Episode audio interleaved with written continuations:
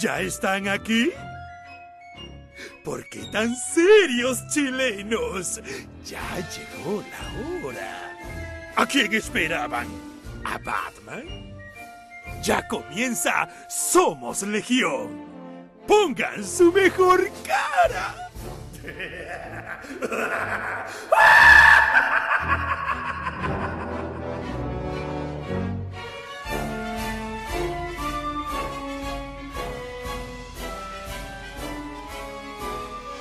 Buenas noches amigas, buenas noches amigos. Mari Mari Peñi, bienvenidos a la Convención Constituyente del Mundo Pop en Chile. En esta oportunidad estoy partiendo solo porque mis contertulios se atrasaron. Pancho Ortega nos avisó eh, que no iba a poder estar hoy día y el amigo ruso y el amigo Chazam se van a estar conectando en cualquier momento. Quiero partir saludando a un gran cumpleañero, mi socio y amigo Geraldo Borges, hoy día está cumpliendo años. Así que desde acá sabemos que es televidente permanente este programa, así que le mandamos un abrazo grande a este amigo brasileño que llegó a vecindarse en Chile y está ya eh, metido en el corazón de quienes hacemos eh, historieta acá en Chile. Saludos a los amigos que se están conectando, saludos Salva Silva en Osorno, eh, saludos Lucho Taro, Giovanni Orellana, Álvaro, Francisco Javier y todo el mundo que se conecta a esta hora. Eh, una jornada marcada por, eh, eh, la partida de sorpresiva, entre comillas, sorpresiva partida de Richard Donner, cineasta estadounidense de 91 años tenía el tatita ya, así que no vamos a decir que, es del todo sorpresivo, pero que deja una, una, herencia importante, una obra importante que, fíjate que independiente de que un tipo que tuvo una trayectoria muy larga, hay al menos, en, los cineastas uno siempre espera que haya, no sé, de repente hay como una o dos cuestiones que marcan mucho. En el caso de Donner, un tipo que influenció mucho, influenció no solo la manera en que se hacía cine de aventura, especialmente eh, de superhéroes, sino que además también marcó un hito en términos de cómo hacer una película de policías. Eh, hay muchas de estas películas, siempre estas películas de parejas disparejas, que en el cine podemos encontrar un montón, desde Rush Hour, eh, la película de Will Smith, esta de los, de, los, policías malos, eh, etcétera, se nutren o se, se nutrieron de, un género que Richard Donner perfeccionó al máximo en, en Arma Mortal y donde además estaba planificada o se había anunciado en diciembre pasado que estaban con la intención de hacer una nueva película de Arma Mortal, Arma Mortal 5. ¿Cómo estás, Michael Wilovich, el ruso? ¿Cómo te va? Bien, Claudito, ¿y tú? Bien, pues me imagino que impactado por la partida de, de Richard Donner, ¿no? Ah, yo pensé que me iba a decir del tío Pepe y Rafael Acarrá, weón. Sí, pues, además hoy día una jornada negra para los, para los para los caros que crecieron, que crecimos en los años 80, se fue también Rafael Acarrá, que eh, marcó un hito respecto de la escena musical latina, en esa época en que tenía grandes cantantes, grandes figuras masculinas. Rafael Acarrá, probablemente la gran showwoman italiana, eh, que se hizo conocida en toda Hispanoamérica a partir de las traducciones de sus canciones, básicamente, no solamente con, eh, por eh, por la manera que tenía, por su figura, que era súper rutilante, con este, con este ballet de, eh, de, un montón de bailarines, ¿caché? Sino que porque además ella eh, ofrecía una suerte de, escapismo bien particular. Era un escapismo, las letras de la Rafaela Carrama, allá que te invitan a la fiesta, todas son letras súper bien hechas, son letras inteligentes, que se quedaron al final, ¿cachai? era como la gran ídola bailable hispanoamericana, diría yo, a pesar de que venía de Italia, pero se hizo muy famosa en estos en esta parte del mundo. Te agrego de nuevo, Ruso, te habías caído. Pequeña caída, no, no, no, tranquilo. Sí, pues entonces ¿Cómo un día, estás? un día, un día negro, pues, ¿Qué? ¿Cómo estás, Chazo? Bien, muy bien, feliz, un día maravilloso para la humanidad. Oye, un día marcado por la partida de íconos. Hablábamos de, bueno, de, Rafael Acarrá muy, muy al pasar, falleció también el actor José Secal, un grande chileno, probablemente la, gente que quiso en los 80 90 se acordará de él como el amigo Pepe que aparecía con ping-pong, eh, padre también de la terminal estrella de la Secal, la, nuestra reina, la, la, reina, la primera gran reina del Festival de Viña del Mar, Rafaela Carrá, y además el que nos pilla, nos pilló así súper. Richard Donner, pues, fue Richard Donner. Richard Donner es un, un- un punzazo en el corazón nerd eh, su partida. Eh, me imagino, Chaza, que para ti la gran película de, de Donner fue Superman 1. O hay- ¿Cuáles son tus favoritas de, de- de Richard Donner? No, Superman, weón, es una weá que. Superman, los Goonies. A mí, puta, me- yo soy. Son como dos de las weas que soy más fanático, weón.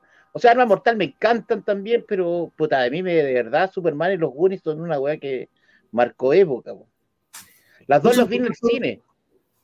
¿Las viste las dos en el cine? Sí, pues Superman tengo una foto que la intenté buscar todo el día que no la pude encontrar, que la subí hace años, que una foto que tenía tres años y tengo una bolera de Superman. pues. Sí, yo- fue la primera película que vi en el cine que me dio mi tío, que falleció también mi tío, y una película que está como la...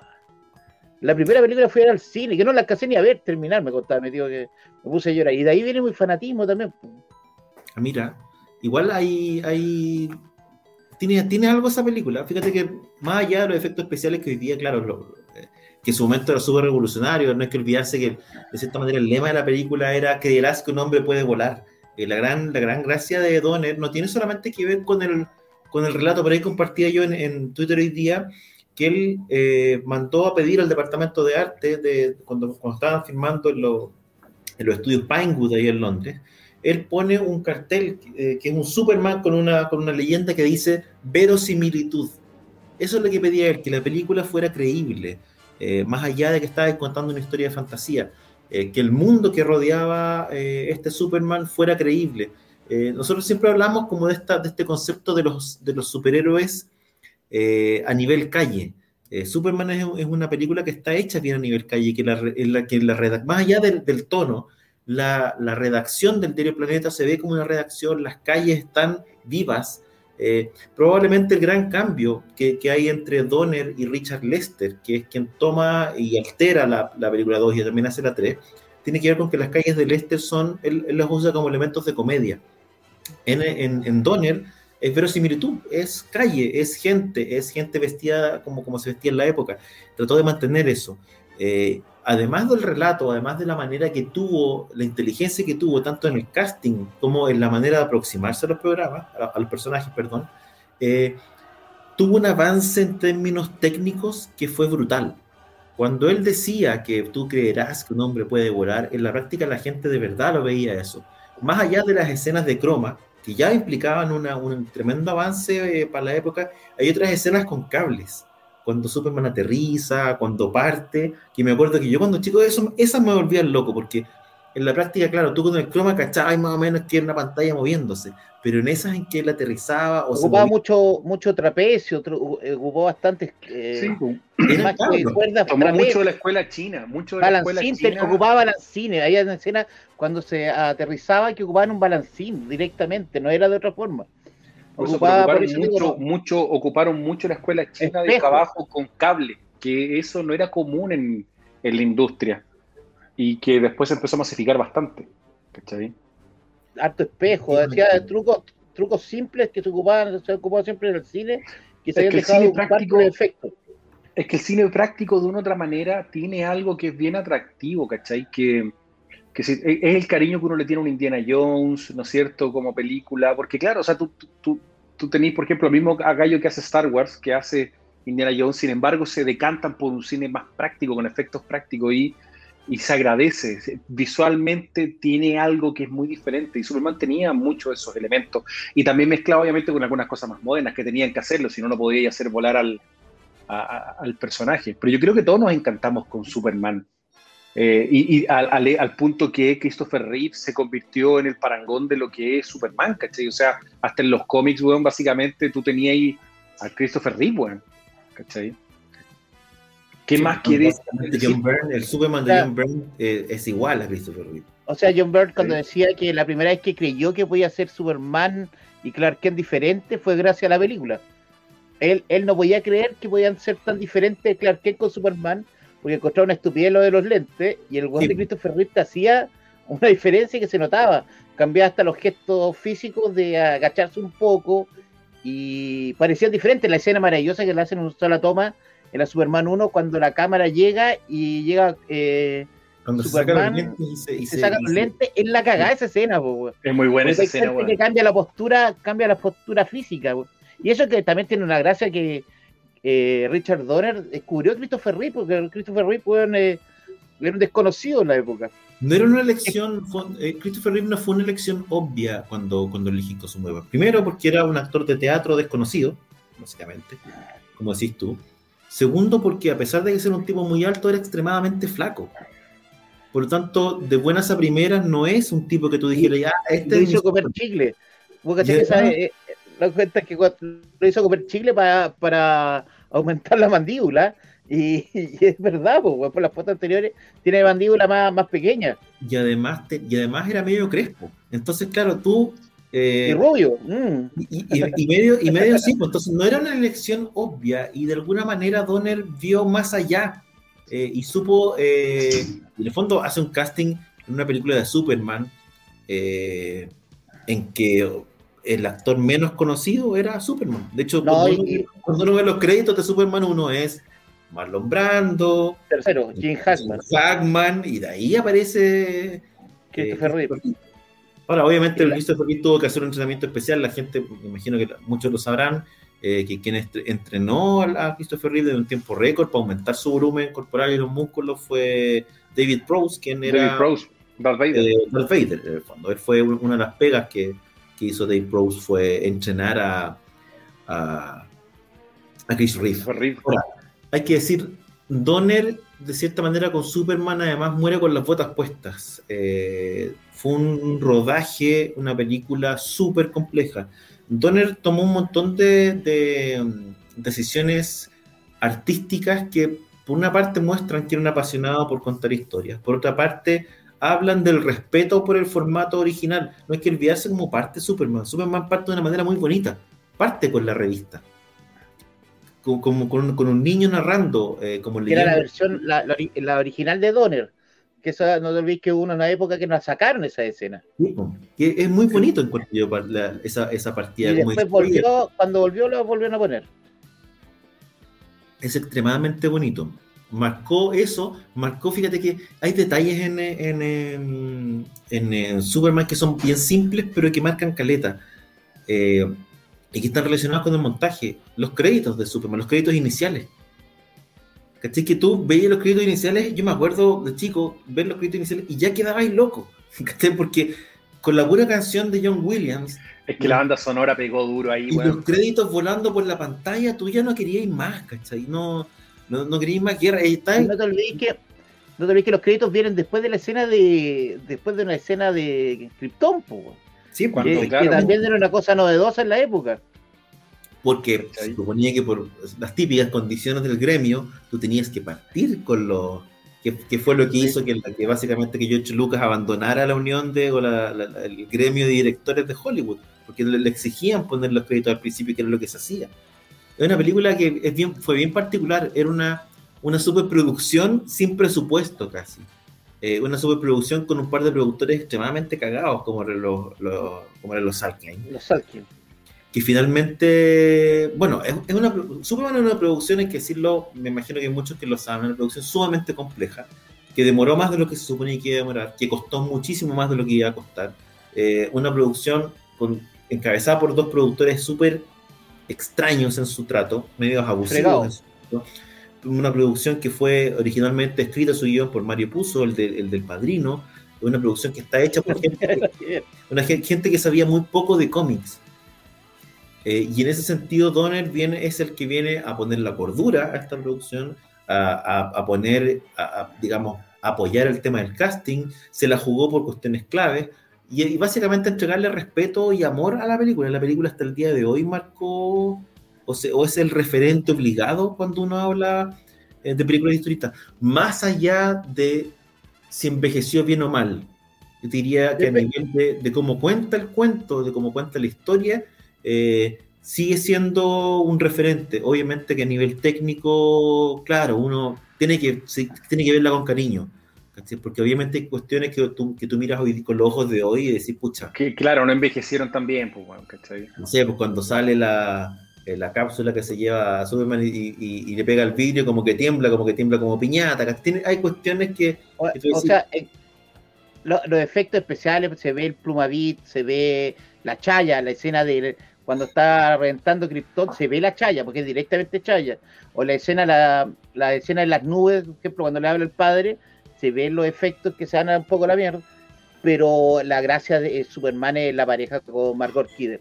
Que esa weá era, era, un, una pareja perfecta de cine. Y el casting del villano Jim Hackman funciona. Bueno, si el casting es una maravilla. El papá de Superman es una maravilla. Marlon Brando. Eh, Perry también, pues, weón. Eh, Perry White funciona. Perry White también. es, pensar que incluso Mark McClure, Mark McClure, weón, también lo hace bien. El otro que está vivo. Hay dos actores vivos nomás. Sí. Está Jim Hackman vivo y Jimmy Olsen nomás. Así es. Bueno, sí, porque hace poco murió también, murió Otis, pues, en verdad. Sí, hace poquito murió, murió Otis. hace dos semanas. Sí, Otis murió hace dos semanas. también está viva la señora Tenchmaker. ¿Cómo era no, parece que murió la señora Tenchmaker, creo. No, no, no, está bien. Le mandó, le mandó mensajitos por Twitter cuando murió Otis, de hecho. Si mal no recuerdo. Otis Señorita Tesmaker andaba muy bien en esa época, weón. No sé si era Tesmaker la que está viva o es la de la, o es la de la otra película, pero creo que era La de la 3 parece la que está viva. No lo Porque sé. más encima, la gracia de, de, Superman que la 1 y la 2 se filmaron casi al mismo tiempo. Y los cambios que existen son por la pelea contra los productores de mierda que bueno, parte, eran dos lugares muy raros parte del, del, Es que eran tipos, sí, pues eran tipos extremadamente raros. Era una, una, Digamos que una época muy marcada por los tipos que ponían la plata que hacían lo que querían, básicamente. Dino Laurenti era el otro caso. Son muy parecidos los dos. Eh, eran productores de era muy parecido esa, esa cabronería de Laurenti. eran como de, estos outsiders que se meten al negocio con plata eh, y no tienen los códigos.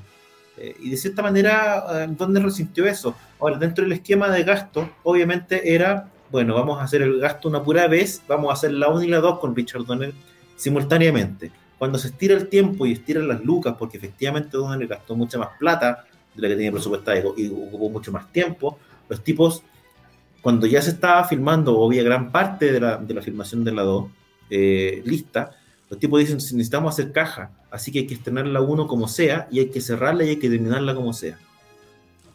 En ese terminarla como sea, hubo que tomar decisiones artísticas que hubo que cambiar y meter cuestiones que están pensadas para la 2 en la 1, eh, para poder tener un mejor cierre que no quedara tan abierta, en el, en el, eh, pensando que si era un fracaso, la 2 no, iba a salir en la práctica. Eh, en ese intertanto, se estrena la 1, es un exitazo, pero las relaciones entre los Salkind y Donner, que, que, eran a través de un intermediario, que eran básicamente productores tipo que veía las platas, que no era ninguno de, ninguno de ellos. Donde dice, yo con este tipo no trabajo más. Y si él trabaja en esta cuestión, yo no vuelvo. Y obviamente era un tipo de confianza de los Salken que dicen, él se queda, tú te vas.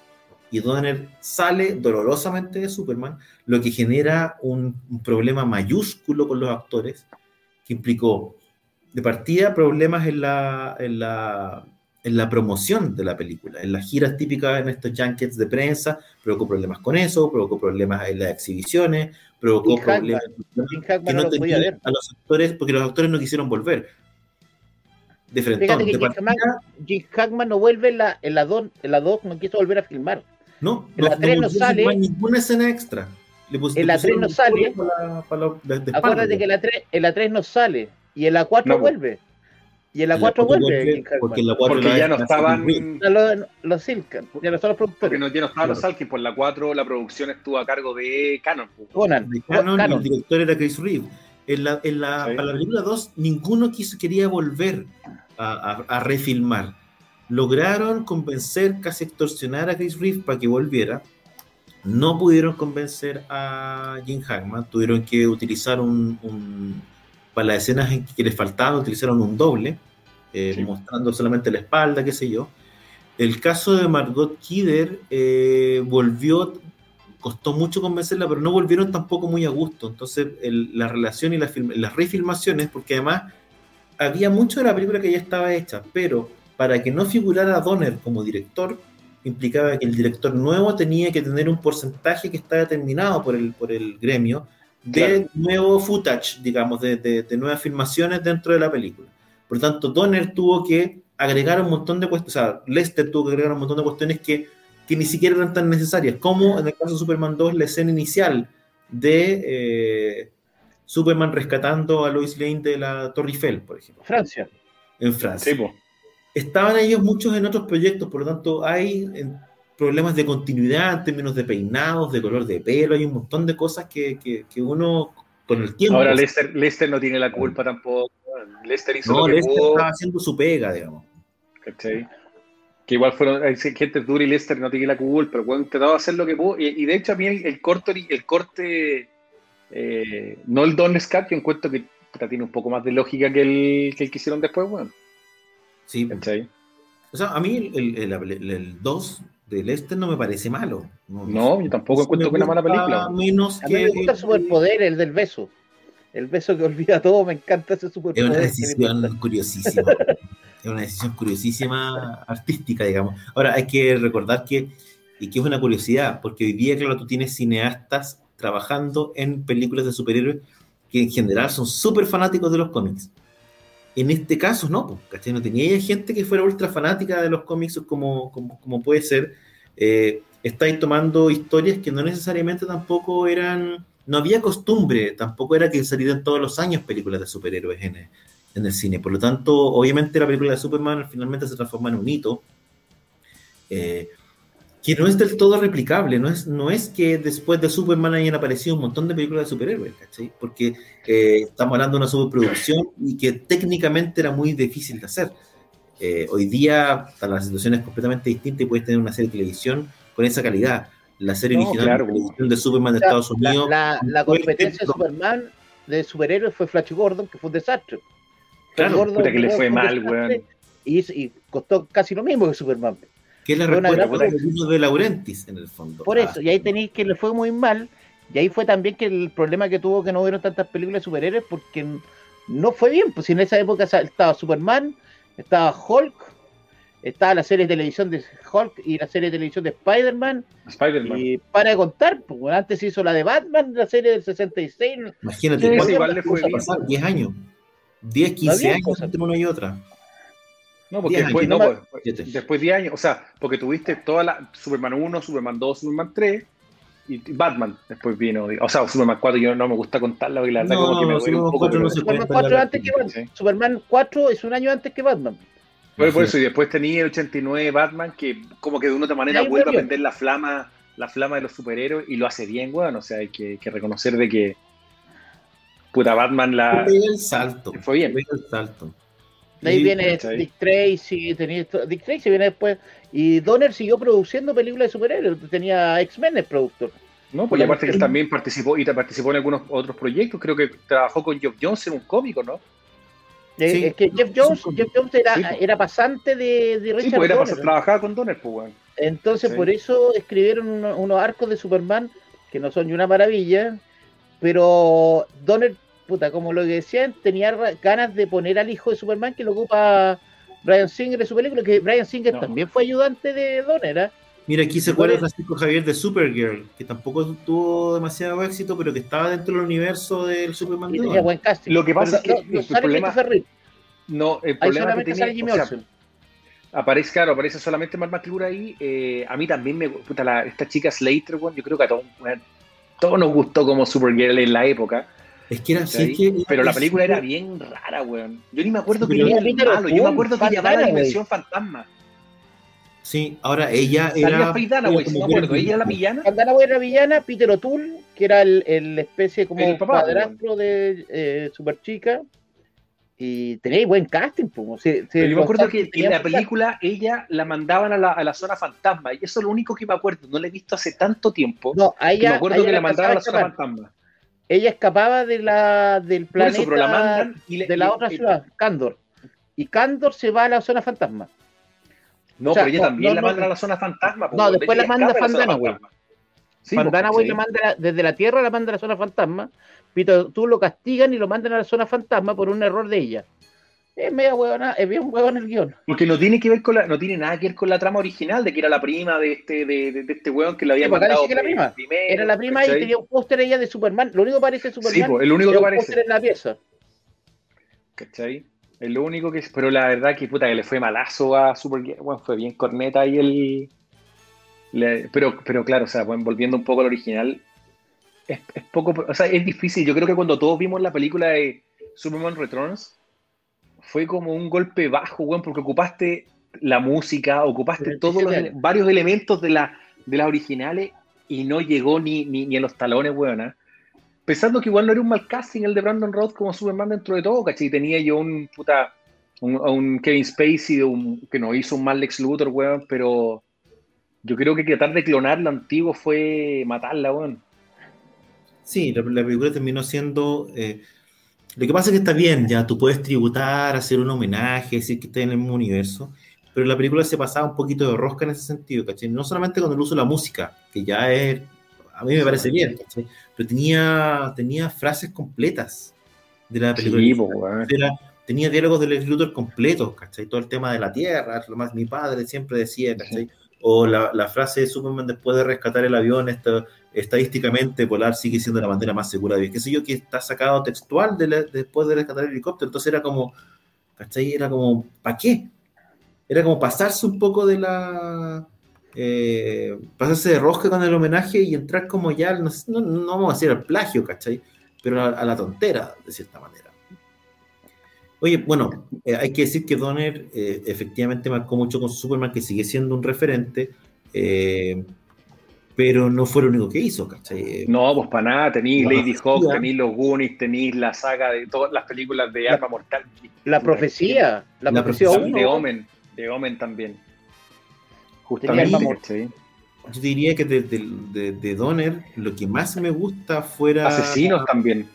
Fuera con, así. con. No era muy buena, no era muy buena. Y, y No, y- no, pero, casos también el hombre. tiene- pero tampoco, pero tampoco es terrible, pues, weón. Estamos hablando de una época donde Sly 16 igual llegaba a cuadras sala. con Ross Welly. 16 Y cuadras que Maverick. Y Maverick. Maverick es buena película, Es weón. una película casting. Es que el Juan era muy amigo de, parece que era muy amigo de, de Mel Gibson. Mel Gibson, ya, bien con Mel Gibson. Porque si tú pensáis bien, el jefe, de, el jefe de Mel Gibson en, en, o sea, en las películas Arma Mortal sale en, Arma, en, la, en la primera Superman, cuando persiguen a Otis al metro. ¿Cachai? Ese Es weón era el que después fue el jefe de estos weones. ¿Cachai? Por eso tú podés decir, claro, que Superman y Arma Mortal están en el mismo universo, ¿verdad? Yo creo que no hay El otro día me repetí Arma Mortal y sale un, sale un celular, weón. Y puta, el celular era con Un una ladrillo. caja gigante, sí. Llega con un maletín.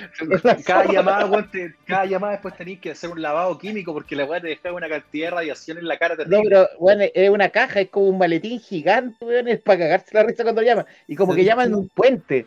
Es, Yo creo es que- muy buena esa escena. no hay una mejor película eh, policial de estos eh, típicos, ¿cómo, cómo le dicen? Buddy, buddy, Buddy Movie. buddy movie o buddy cop movie, no me acuerdo cómo es el término. Así como no hay mejor película policial de parejas disparejas típica o clásica eh, que Arma Mortal. La saga Arma Mortal es una... Yo no sé si tiene puntos bajos, al menos a mí O me sea, gusta la 4 a mí no me gusta tanto. A mí la 4, La 4. ¿Cachai? ¿Por qué ruso? ¿Cuál es la, la cuatro de los chinos, no? Sí, pues cuando Sí, meten la a Jet Li. La, Cuando meten la a Jet Li. Era la buena. cagada para pelear. Es bueno igual. Con Joe Pesci un poquito desatado, un poquito excesivo. ponen a Chris Rock. De, de, de lío, pero bueno. Claro, ahí- meten a Chris Rock, ¿cachai? Sí, Como no, que- a mí no, la 4 es la que menos me gusta. A mí me gusta la, la 2, weón, me encanta. Joe Pesci, La weón, dos es una weá brutal. que- La 2 es La brutalmente buena. Joe Pesci es la zorra. Pero mira, aquí no, se y acuerdan, aparece este típico actor medio alemán cuando aparece con la cuestión inmunidad diplomática después de que le pegó los balazos. No, es genial, weón. pero aquí la gente se Ah. acuerda, por ejemplo, Francisco Javier se acuerda de Tango y Catch. Eh, No, pero tanto y cacho no es de Donner, pues, weón. no, no, pues se acuerdan de otras películas del, del tipo de como de, de, de policías de parejas disparejas. Eh, ¿Se acuerdan de 48? Ah, bueno, tenía Rush Hour, tenéis que obviamente ahí tenía Claro, una película fondo, tremenda. Las. Boy Scout, las Boy Scout tenés, pues, weón. ¿Cachai? Que de cierta Qué manera gran película, weón. De cierta manera, to- eh, todas esas películas son hijas de Arma Mortal, pues, ¿cachai? Porque generó como el género de la pareja dispareja policial. Pero la pareja y pareja venía de Star Quijote, eh, anterior, o sea, no, no es que claro, Chip, Chip patrulla Sí. motorizada, ¿Cachai? no es, no es, no lo inventó Donner, pero yo diría que la me- por lo menos para mí, eh, la me- Es que que que- perfecciona el género en el cine es Donner, porque la, para mí, la arma mortal conceptualmente está muy bien. Además, Donner tenía como esa, como ese ojo para elegir detalles. Además de que el casting es extraordinario, porque toma el Mel- el- la, la primera película Mel Gibson era una estrella total, po, ¿cachai? Pero el contrapunto con Murtaugh es muy bueno.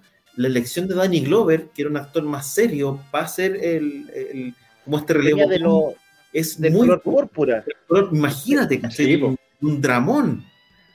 Lo toman a Gary Busey. Gary Busey es una, es una joya de, esa- en esa película también. y En la además- 1 sí, pues, weón. Y además. eh, Todavía no estaba loco. No, y, Yo- y además estaba la cagadito. música, la música con, con Eric Clapton. O sea, la jugada, con- el nivel de, de, de jugado que tenéis que hacer para decir, ¿sabéis que aquí vamos a poner un saxo y a Eric Clapton soleando entre medio de la escena? Estáis locos. Pues. Ese, ese nivel de jugada hoy día no lo hace nadie en un blockbuster. ¿cachai? Hoy día las, películas suenan como tiene que sonar, ¿cachai? Nadie, nadie se la juega por una cuestión muy distinta.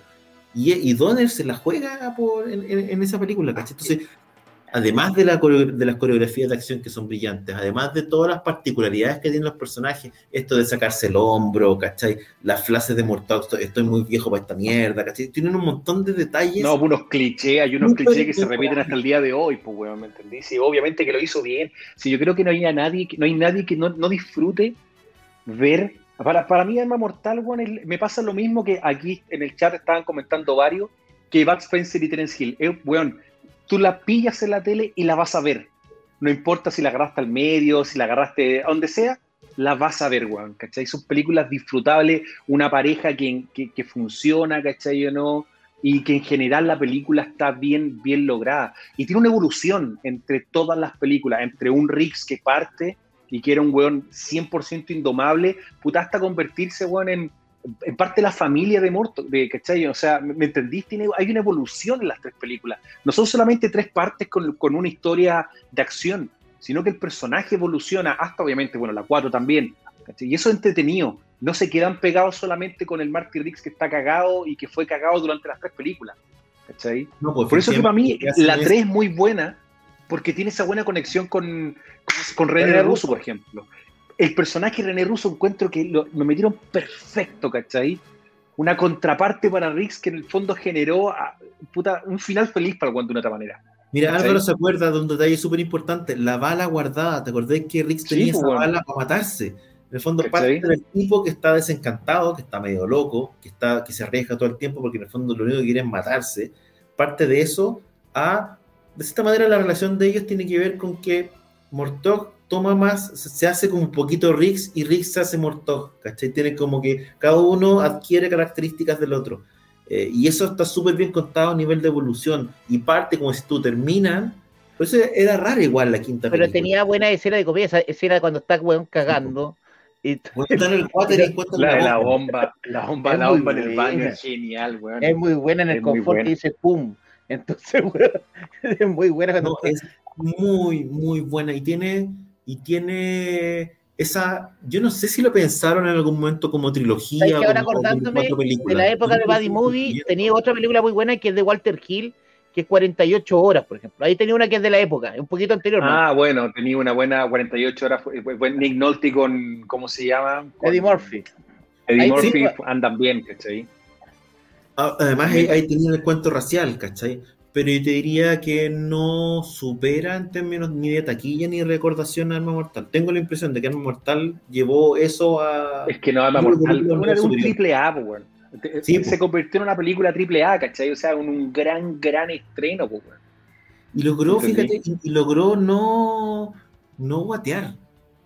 No guatear ni siquiera porque tú dices, ya, la cuarta no me gusta tanto, pero la cuarta, comparado con cualquier película que hagan hoy día, le pega tres patadas en la cabeza feliz, ¿cachai?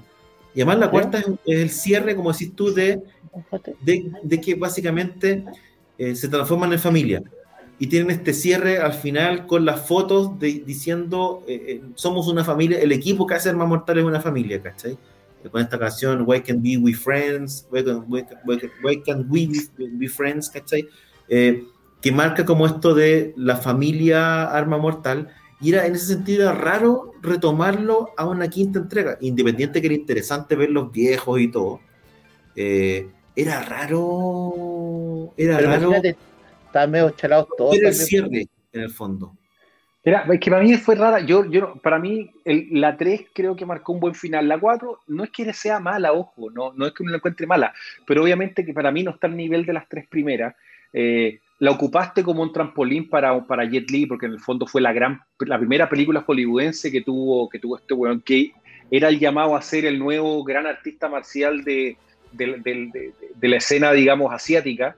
Porque acuérdate que después de Bruce Lee, no vino nadie, porque Jackie Chan para mí es como un track aparte, él tiene un mundo aparte, más orientado a la comedia-acción, ¿cachai? O sea, si bien tiene algunas películas dramáticas, pero en general tú lo identificáis con otro género, faltaba después que viniera ese próximo gran actor asiático en Hollywood. Y Jet Li fue el llamado a hacer eso, llega de la mano de Warner, ¿cachai? ¿no? Y después saca otras películas con ellos. Qué buena manera en el fondo para el weón de entrar a Hollywood, que de la mano de una película, una franquicia muy ganadora, pues weón, ¿cachai? Y eso fue básicamente para mí sirvió para eso, weón. Hay un tema con Jet Li que es bien heavy, de partida porque. Ah, para la cagada el weón, pues weón. Sí, no, no, no, me refiero en esa época. Porque él acepta, siendo una estrella en, en, en, su país, en China, fondo, él acepta tomar el rol de villano, que no era algo obvio en la época, ¿cachai? Porque él entra a Hollywood como el malo, no como el héroe. Y de cierta manera eso también le, lo, persigue después. Pero más allá de eso, lo que comentaban era que eh, Jet Li era tan rápido que, eh, que sus escenas de acción no se veían reales. Y no lo porque lo, lo comentaba en el hacía, hacía todo tan rápido, pegaba las patadas, qué sé yo, que las escenas no se veían reales, se veía como, como que estuviera alterada la velocidad. Le tuvieron que pedir que no hiciera tantas cosas y que las hiciera más lento, porque si no la cámara no alcanzaba a captar todo lo que hacía. Ese, ese era el nivel de Jet Li en ese momento. Y Pero si llegó al bajar la lograron que se viera un poquito más verosímil. Sí, porque en el fondo Jet Li peleando con Mel Gibson, puta, por mucho que el tío Mel bueno entrenaba, pero bueno, Jet Li llegó en su prime en ese minuto, ¿cachai? Sí, pues, y después viene un montón de, bueno, después saca varias, y después saca varias películas más, en el fondo hay Jet Li, o después viene Romeo de morir, ¿cachai? Que Romeo a mí me gustó la sí. buena. Y después, bueno, viene otras cosas más, pero esa fue la gran entrada que tuvo el buen Hollywood, que lo hicieron bien de otra manera, bueno. ¿Entendí? Pero por eso digo que yo creo que para mí la 4 tiene eso, como que si bien tiene algunos elementos, y el, tema de Chris Rock en la película para mí igual sí un ruido. No, para mí era necesario. ¿Cachai? No, sé que pero de nuevo, me sigue gustando la, la, la, 4. No es la mejor, comparto, pero sigue siendo buena. O sea, sigue, me no, sigue pues, si, pero, si no es mala, es tiene buena. Más elementos, tiene más elementos de comedia que las otras y, y, y y probablemente no era tan necesario, pero... pero ya tenía, ahí, ya tenía ahí la comedia con Joe Pesci, cuando pusiste Chris Rock fue como... como que no, Chris Rock es como, es como lo que dicen, es como lo que decían por qué no funcionó, ¿cómo se llama esta? Wild West, con eh, Will Smith y, y Kevin Klein. Y Kevin Klein. Klein. Bueno, no podéis poner dos buenos graciosos al mismo tiempo, no, no sirve, no se, tiene que haber uno que sea el serio y otro el gracioso, ¿cachai? Para que la cuestión suba. Y le fue como el orto esa película, fue, pero mal, mal, mal, pues, weón. Wey, wey, sí, pues. A mí me sigue Arma Mortal 4. No, pero aquí, espérate, Francisco Javier dice Arma Mortal 4 es como la Superman 4 de la saga, no. No, no, no es para tanto, no, no, es para tanto. No, te fuiste a no. un poco, Francisco, sí, sí, sí. No, o sea, no, Superman 4, no hay otro, no hay nada Lo que pasa es que lo que pasa es que, la, lo que si tú miráis la curva de Superman, Super, Superman 1, mira, Superman 1, Superman 2, 3, 4, ¿cachai? Una cuestión así como, bueno, así como la caída de la bolsa del 29, una wea así sí, fue, ¿me entendió, sí, no? una derrumbe terrible. 4 sigue siendo, mira, sigue siendo una buena película. No es eh, la calavera de cristal de la saga, ¿cachai? Ni siquiera. Claro, es, la calavera de cristal es Superman 4. No sé, no, no sé si tanto. No, no, Superman 4 es brutal. Superman 4 y Batman y Robin. Superman 4 y Batman y Robin, ahí está parejo. Anda, anda por ahí, sí. Superman 4 y Batman y Robin, no, pero la calavera de cristal también, Claudio. Yo sé que tú querías salvarla no, acá Arma Mortal 4 es un poco más abajo que las otras, ¿cachai? Pero es una buena Oye, película y un pero, buen cierre igual.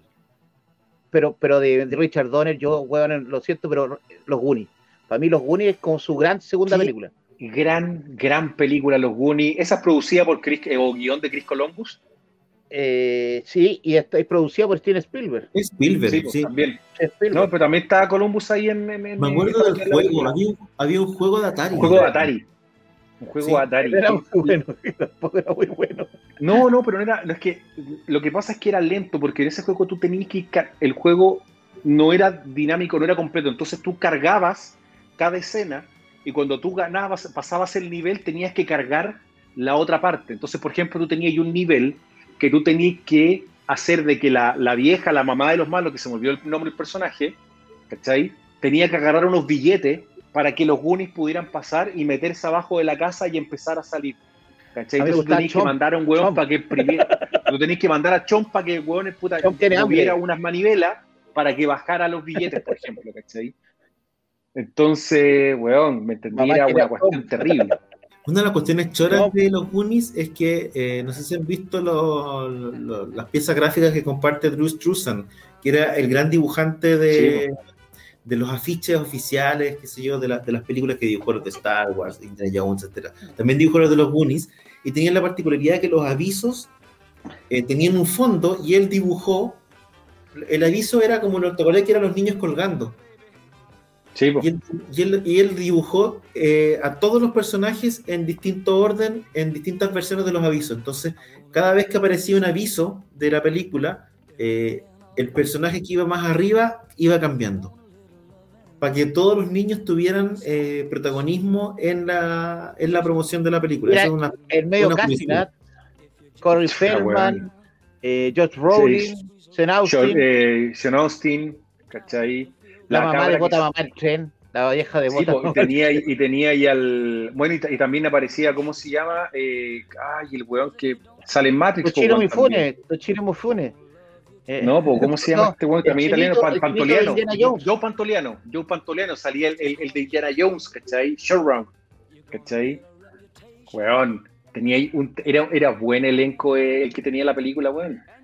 ¿Cachai? No, los Goonies, los O sea, si sacáis cuenta, yo creo que Maverick. Aparte salía Slot, que era, era como uno de los, de los bolsas, weón. Puta, tremendo No. personaje, muy bueno Slot. Es la zorra. ¿Cachai? es la zorra.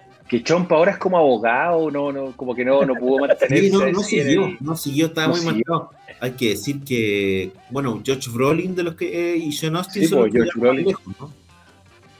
Sí, Y pues, Corey sí. Feldman llegó lejos. Bueno, Corey Feldman llegó demasiado lejos. los, Cory, los dos su- los dos Cory su, su- eh, una carrera demasiado meteórica, Bueno, los tipos se Corey fundieron. Corey Haim murió, pues. Sí, pues, sí, pues, por eso te digo, pero y Corey Feldman se transformó como una especie, bueno, estuvo met- metido en todo el tema de Michael Jackson, Con etcétera. Michael Jackson, pues, weón. pero además terminaron ellos así Sin como- licencia de conducir. terminaron, es que sabéis que hubo un momento en que los Sueño, un Cory pequeño la- sueño. la pegaban en todo, ¿cachai? Eh, Eran como las gemelas Olsen de la época, ¿cachai? O sea, hacían películas y le iba no, bien, y le iba no, bien. eran, eran Esa talla la gemela bolsa la No, sacaste no. porque estáis viendo Robot Chicken, weón. No, pero eran grito y plata. Acuérdate que aparecen en eh, Generación Perdida. Generación Sí, pues. Perdida, y de ahí te hicieron un montón de películas y, y de repente decayeron y empezaron a hacer como secuelas de la otra película. Ah, ¿Cachai que el Generación Perdida tiene dos secuelas? Sí, pues, sí tiene dos Tres. secuelas. Y creo que en una, en una, Tres en una secuelas. sale. En una, creo que en una sale Corey Feldman. Creo que sale Corey Sí, Feldman también. van no sale la 2, sale la Lo 2. que, pasa, lo que pasa es que los tipos después estaban súper. Es que se pelearon, pues, weón, porque en el fondo, ¿tú cachai la caga que quedó? Si el tema fue, creo que la caga que quedó ahí fue con, con Julia Roberts, si no me recuerdo, que este weón del Jason Patrick se iba a no me acuerdo cuál de los dos, Jason Patrick o el Kiefer Sutherland se iba a casar con ella. y los dos eran amigos. casar y se arrancó, y, el se arrancó con y se Jason arrancó Patrick. con Jason Patrick, pues, weón, ¿cachai? Y ahí yo la cagada y weones peleaba a muerte. ¿Cachai? No, así Entonces, que weón. realmente, bueno, el, el- el- esa es una carrera que terminó mal. Muchachos, ¿se debe hacer eh, Arma Mortal 5 sin Richard Donner? No, no, ya todo. ¿Para qué? No, yo creo que ya hay que dejarlo, ya, yo creo que está bien, weón. ¿Para qué? ¿Para qué? Igual me gusta. ¿Se Mel debía, Gibson debería se hacerse una debía película. hacer, ¿Se debía hacer Arma Mortal 5 con Richard Donner? No, yo por ejemplo sí me hubiese gustado los Goonies 2, por ejemplo. Porque siempre eso sí estuvo mucho tiempo en carpeta hacer una continuación. Ahora a lo mejor con los hijos de los hueones, ¿cachai?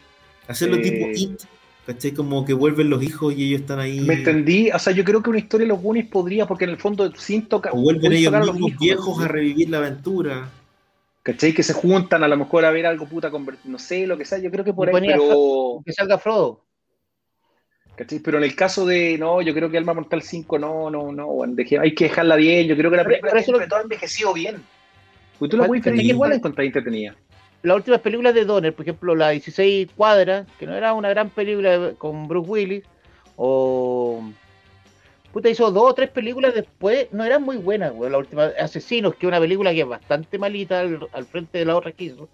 No Pero hizo eso grandes películas cuando después el, de 2000, Maverick. el 2006, después, después, claro, después de hace, Maverick. 10 años, hace más de 15, 10 años o un poco más que no hace películas. ¿Cuál fue la última? ¿Lo tenía ahí en internet o no? La última fue 16 cuadras, pues bueno, eso fue el 2006. ¿El Después viene? Timeline, el 2003, eh, el 2000, Cacha, el 98 hizo Arma Mortal 4, ¿Cuál es el Timeline? 97. Creo que esta es una película con, con este con Paul Walker.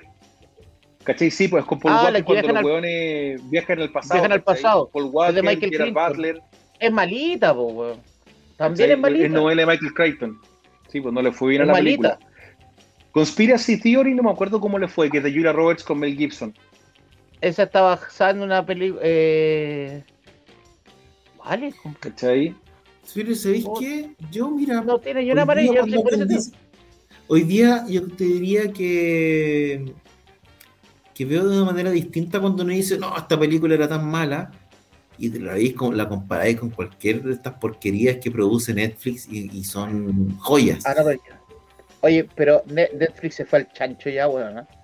Ya, ¿Cuál fue la que Netflix- viste tú, Chaza, que dijiste esta cuestión es no, imposible? Dynasty Warrior, Dynasty Warrior, Julio, ¿sabes qué?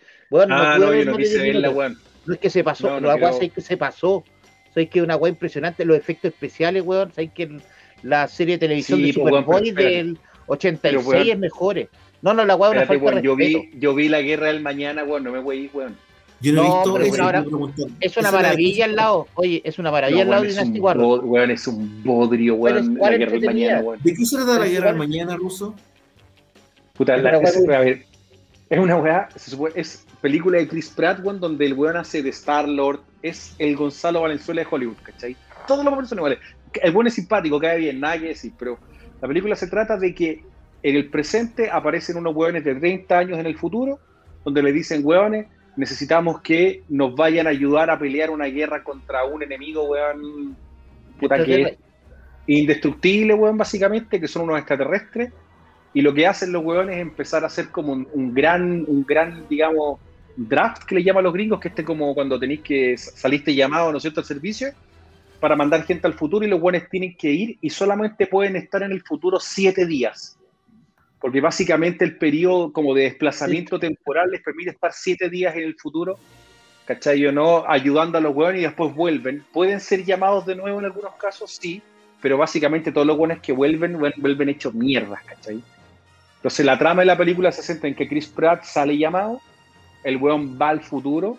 Y ahí, puta, bueno, si la gente la quiere ver no les voy a contar más, weón. eh, Es de Amazon, ¿no? Es de de Amazon. O sea, es de, es de Pero- Paramount. Es de Paramount, producida por Abrams, Skydance, pero la- Amazon compró todas las weas que pudo a Paramount. po. Pero sé que no es tan mala, que weón, Dynasty Warrior, bueno, la viste, weón, y que bueno, has visto No, que me casi todas las películas de juego son un bodrio, weón, o sea, la mayoría, pero... Las películas de Netflix, Netflix hace harta película mala. Harta Mucha. película. Muchas. Será porque hace hartas películas, pero el porcentaje Es que de pues, weón. Netflix es bien, es bien alto, diría yo. O sea, de películas buenas de Netflix que te vaya considerando cuáles son buenas, sacáis la de Scorsese, un par de directores famosos y cortaste. po. Yo diría, Toda que que yo diría que Netflix divide las películas en dos cosas. Las, las que tiene para ganarse eh, premios en los festivales ¿cachai? Sí, y, las, y las que hacen ellos para rellenar o para juntar gente. Con actores conocidos, qué sé yo, que en general son súper malas, ¿cachai? Y, y Bueno. tiene por otro lado estas películas que hacen y tú te das cuenta que se meten a producir para ganarse algún premio, que son serias y en blanco y negro. digamos. Ale, Weón. te tiene su mierda en blanco y negro. Ah, esta serie en blanco y negro, esta le hicieron para ganarse un premio. No, no, no, pero, pero Sí, por ejemplo, Ahora, es un espérate, juego que la no es tan película- malo y le faltan el respeto a los chinos. weón. O sea, que yo creo que capaz que los chinos corten Netflix para siempre en China. Porque la se pasó la weá ordinaria, weón. Lo que Acá pasa están es que, por ejemplo, tú tenís, tú tenís, ponte tú en, en Netflix, claro, película, ponte tú, pero Netflix sacó, claro, Mank, que es una buena película, por ejemplo, que es la que Pero estuvo está hecha hacer para para ganarse premios. pero ponte tú, los claro, papas, tenís la los dos película, la papas, tenéis los dos papas. Tenís los dos papas, tenís la película de, de Chris, ¿cómo se llama? Hemsworth, que no fue mala, esa misión rescate, weón, que tampoco le fue mal. Irishman, Irishman. Ah, eh, Irishman, pero, que no es ejemplo, mala. Quiero ver la, la- quiero la ver película de... La Chris Hemsworth, caché que es un riesgo que corrieron. La salió decente la película, puta, se nota que hubo alguien a cargo que salió a cachar algo. Pero hay unos guanes que no cachan El juicio nada, de los siete, weón, que acá te dicen de ese es un peliculazo, weón. ¿Cachai? Tipo, acá Una tremenda, tremenda Story, película. Efectivamente, El Juicio de los Siete de Chicago, Annihilation, Hold the Dark. Al menos tres de esas las hicieron para Oscar. Pero eso, pero para el año, ¿cuánto? El año está acá hay 52 películas, y de 52 Sí. salvan 10. No diez es una con locura. Pero lo que pasa es que al final también tú tenías un tema, una o sea, locura, a ver, lo que pasa es que tú tenías un tema, hoy día tenías un- una, tú tenías una maquinaria que de repente, esto, a ver, tú tenés que verlo de esta- de esta perspectiva. Parar la máquina, de repente te sale más caro que mantenerla produciendo, ¿cachai? Tú tenías una maquinaria que está haciendo hoy día películas, que está sacando, que está recibiendo guion y sacando y sacando y sacando. Por último, hoy día lo que estáis haciendo es llenando la plataforma para que la gente vea, weas, sean buenas, sean malas, weón. Pero, por ejemplo, pero estáis llenando la plataforma Pero y en Netflix ya alguna le les vaya a pegar. el basurero del cine, po. Ya te estás Pero acá no, ganando weón. una fama mala, que es como una empresa que Pero, lo, weón, si da lo- que salga a la basura del cine está llegando. Pero, weón, Pero le están quedando películas buenas. Pero, weón, métete a los catálogos de todos los weones. Métete a los, lo que pasa es que te están sacando mucho. Pero métete a los catálogos de los otros weones. Tiene una No, cantidad que de pasa, películas como el orto igual. Lo que, lo que pasa No, pero Disney, por ejemplo, el es que- catálogo de Disney está, eh, bueno, será pequeño, pero es una maravilla el catálogo de Disney. Sí, pero, es también es- es una- pura- es Amazon, donde sea- ínfimo, po, weón. Amazon tiene buenas películas y no las puedes encontrar, por ejemplo. Es una weá que todavía no le perdono a Amazon. No hay caso, weón. No hay forma de encontrar las películas en Amazon.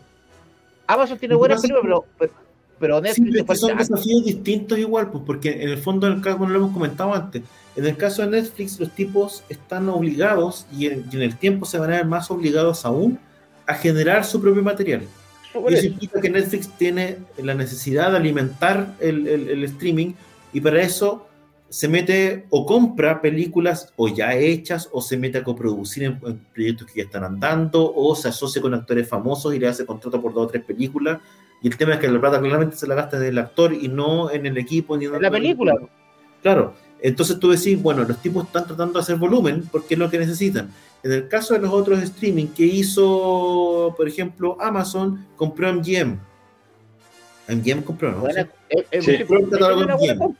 Después, en el caso de, de HBO Max, ellos tienen, tienen Warner, ¿cachai? En el fondo tienen de dónde sacar Disney para qué hablar, ¿cachai? Tienen de dónde sacar. Netflix necesita seguir produciendo y eso implica producir o comprar lo que haya. Hoy día, además, la carrera es tal porque Netflix sabe que si no lo compra él, lo compra el del lado. Y lo, prefieren comprarlo para que no lo tenga el otro, por último. Pero en Pero ese lo que compran es mejor calidad, es mejor calidad de lo que lo que hacen ellos. Por ejemplo, lo que, lo que voy con. Dynasty Warrior, por ejemplo, la película de Ryan Reynolds, la última con Michael, Bay, bueno, es un asco esa película. No, no Sí, es defendible. Army of, Army of Dead, Army of Dead, bueno, es una película, Yo- que ¿sabes no, qué? tampoco es buena. ¿sabes que tengo la impresión? Ya, pero, por ejemplo, pero tú, tú. ¿cuántas veces tú defendiste, weón, previo a, a Army of Dead, weón, que le iba a ver, weón? Porque te tincaba, no, weón, weón. es la mía. Pero, pero, weón, entonces Pero por eso te imagínate, digo, un pues, productor por de eso, Hollywood pero el dice mismo lo mismo, catálogo, weón. pero el mismo catálogo te está diciendo lo que estamos, sacáis 52 películas al año, no podéis sacar 10 buenas. No, no, bueno, es que es que es una, weá, es una locura, pues, weón. ¿Sabéis qué? Bueno, Pero pues, weón, ¿qué de nuevo, pero si tómalo como el total de películas. Hagamos el siguiente ejercicio, toma el total de películas, olvídate Ya, de Netflix, pero ¿cuántas películas que salen en el año, ¿cuántas películas son buenas? No, no, no, no, no, Russo, lo que pasa es que lo que pasa es que Netflix se fue en la bola. Sí, lo que pasa es que tiene, tiene un tema Netflix, creo yo, que ellos no están comprando, no, no tienen neces- la necesidad de comprar buenas películas, lo que están comprando son Por nombres. ahora, por ahora, Por por ahora, Ahora sí. por ahora, porque cuando llega un momento, cuando la gente diga, puta, hacer una película nueva, ah, filo, con la weá va a ser mala. Esa weá es lo que te puede pasar, weón, y que te fuiste a la mierda. weón. Es verdad, hay un perjuicio con la marca, pero ¿cómo balancean eso? Comprando, produciendo películas para los, para los festivales. Y así lo balancean. Ahora, ¿Cómo lo balancean? Sacando He-Man, pues, weón. lo que están lo que están haciendo hoy día es no están comprando o produciendo necesariamente películas porque vayan a ser buenas, están comprando eh, nombres. Porque en la práctica, ¿qué es lo que hacen? Hoy día hay malas películas con un actor ultra conocido y con directores súper taquilleros. Haciendo malas películas para Netflix, pero como lo puedes ver solo ahí, igual me sirve. Porque en el fondo, cuando mi Por negocio. ahora, Sí, pues por ahora. Cuando mi negocio no es, no es que la gente vaya a pagar una entrada al cine, sino que es que se suscriban a un servicio donde es el único lugar donde tú puedes ver esto, mi negocio es generar suficiente atención como para que vayan a verme suscribiéndose. Por lo tanto, si eh, tiene una mala crítica, bueno, lo mismo, si igual lo pueden ver solamente acá. No funciona el tema igual que en el cine, que la gente deja de pagar la entrada. ¿Por qué? o se suscribe por algo que le llama la atención, por un director, o se mantiene. En el fondo el negocio es, además de captar nuevos, es mantener a los que están. Pero, por ejemplo, ahora que tenéis competencia, por ejemplo, este fin de semana, todos los canales, todos los canales todos tuvieron un estreno importante. Eh, Amazon tuvo la película de Chris Pratt, HBO Max sacó la película nueva de Steven Soderbergh, que es bastante buena. Eh, tenía Disney que sacó dos películas, una de terror que no está tan mala, que, es una película como Scream, pero está entretenida, salva la de Dynasty Warrior, que era un asco, y tenéis Disney que sacó una película que no la vio nadie. La de Disney no, no sé, nadie que la haya visto. No, Disney yo creo que está parando la olla con las series más bien. Bueno, tienen Loki. No, pues sacaron Luca, creo que fue o sea, que sacaron Luca, dos semanas. que, tiene súper buena crítica. Eh, pero además están con Loki que. Pero esa, es gratis. Este fin de semana sacan Viuda Negra y te van a cobrar. No, pues sacan Viuda Negra. Viernes. El viernes sacan puta, ¿Viste lo que dijo Stephen Dorff, weón, de Viuda Negra? Mierda. weón. Pero que van, sí, weón. Pero ¿qué ha hecho Stephen Dorff de bueno? Blade, Blade 1. Ah, pues Blade, pues, weón. Ya, pues, y de, Blade fue hace cuánto. Buena película, pues, weón. Ya, pero Blade fue una cosa más. Tiene la película que la del, del actor. No es una película buena del gobierno de Frei Montal. Pero está Detective, Detective en la segunda temporada. Detective está bueno. Yo creo que tenéis que tener estas patas igual para decir, ah, están todos haciendo cosas malas.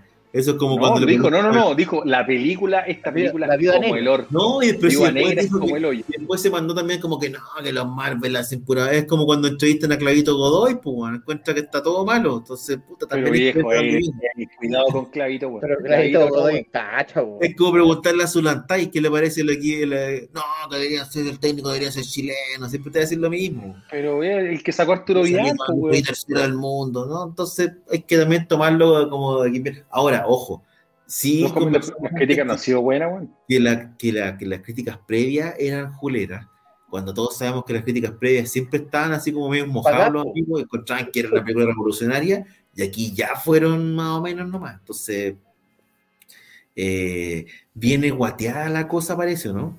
¿Qué creen ustedes? ¿Hay esperanza? ¿Cuál es tu expectativa respecto de Viuda Negra, Chaza? Por lo que por lo que me dijeron a mí, un crítico me dijo que la voy a odiar, así que no sé, me dice que, el, que la voy a terminar odiando porque parece que hay una weá que pasa con un gran villano de Marvel que es Taskmaster, que parece que lo hacen mierda, no sé. A mí me dijo que la voy a odiar. No sé cómo será la weá, pero ya me dijeron que le lata porque eh, eh, entretenido lo que hacen con por ejemplo, Taskmaster que aparece también en el juego Spider-Man, ¿o no?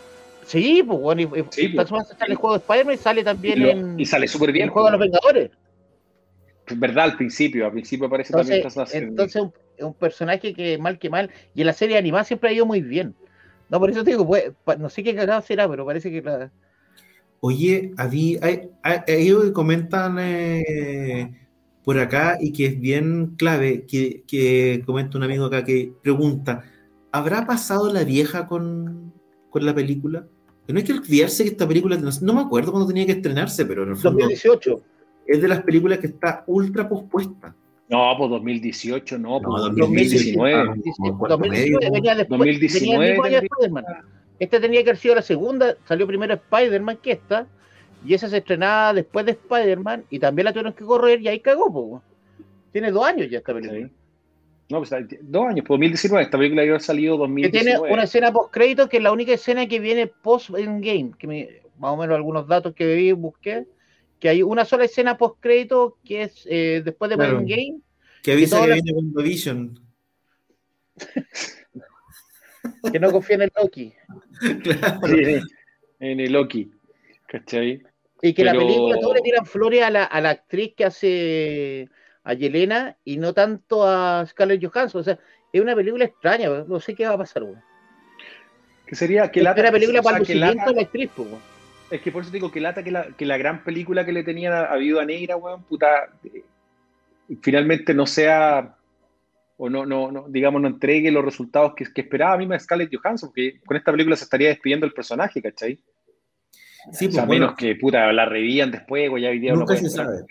Ahora, no, pero no, no creo que la Mira, era para el ya- 2020, dicen acá, la primera película del 2020, dice el amigo JB Ah, Sandoval. bueno, claro, a principio de año, típico los estrenos que tenían estos buenos en marzo, ¿cachai? Puede ser. ¿Entendí? Mira, yo no, no sé, bueno, lo, lo hemos comentado antes, Marvel tuvo el personaje de la Viuda Negra hace harto rato y era una... y no se atrevió a hacer lo que hizo DC Comics con la Mujer Maravilla, de Wonder darle, Woman. pues. de darle, de- de darle una película de frentón.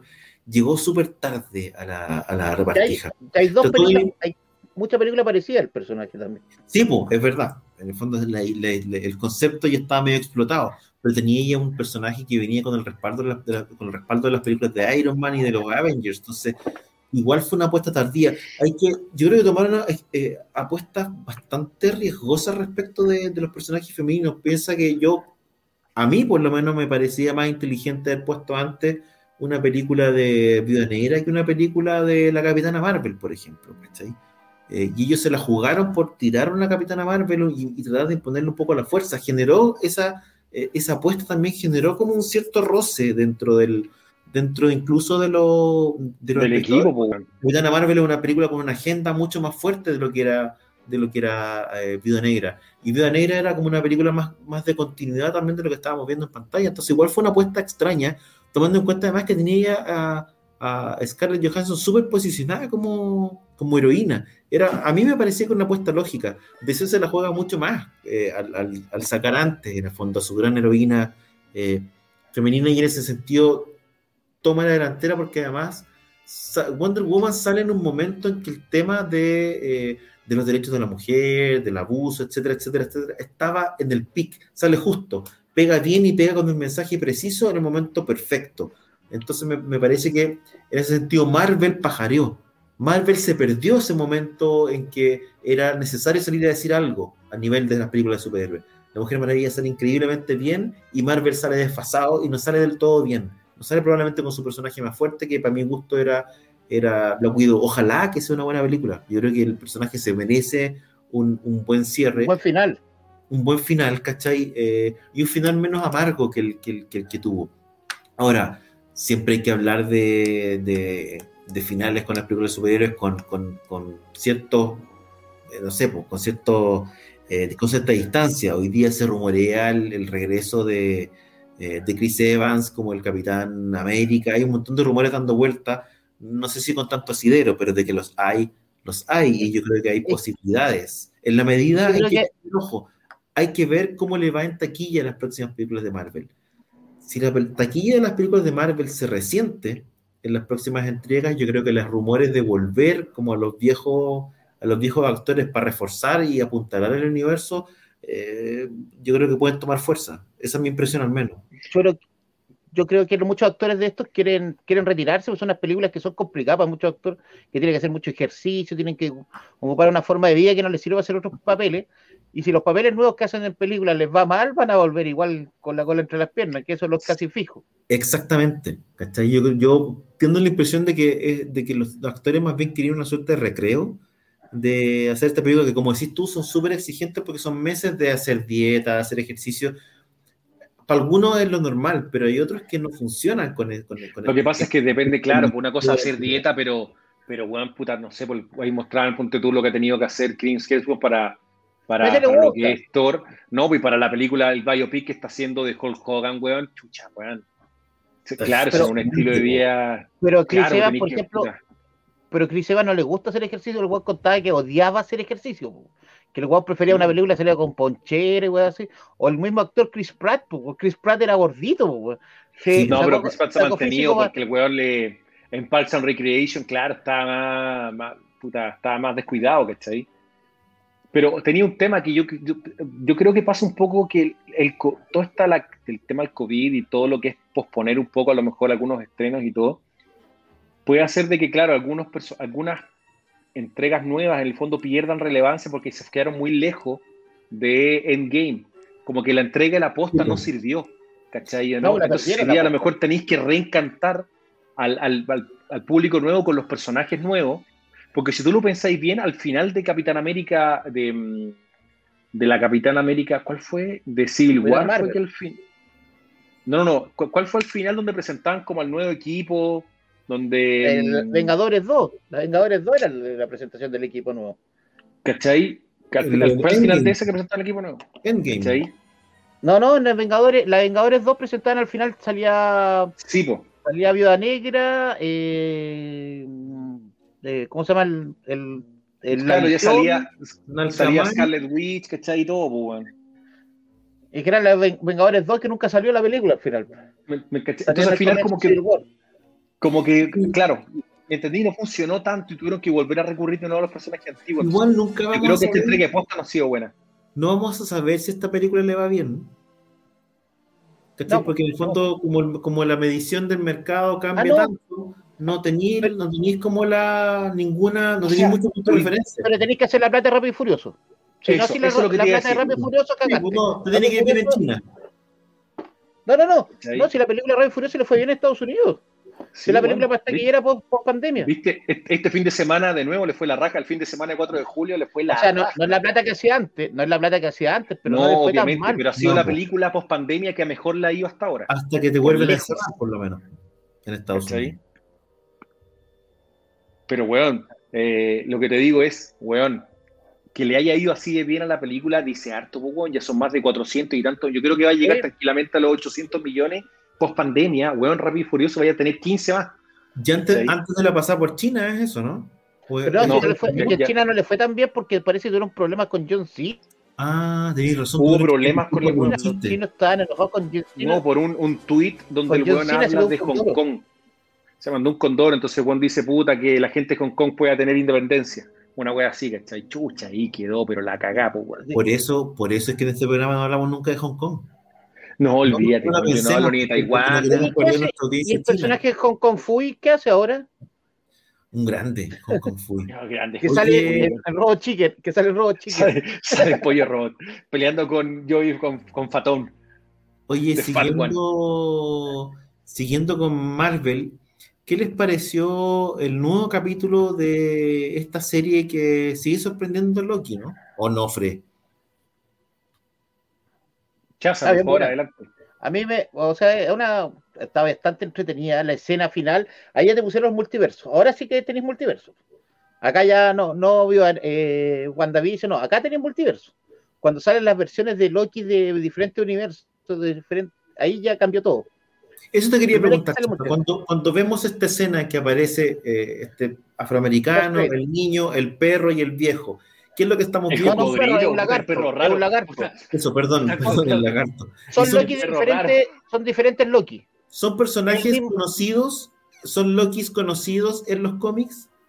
Es que son, salen en los cómics, pero con otros trajes. Por ejemplo, el afroamericano no. El afroamericano es un Thor, que- es un Loki que tiene el martillo.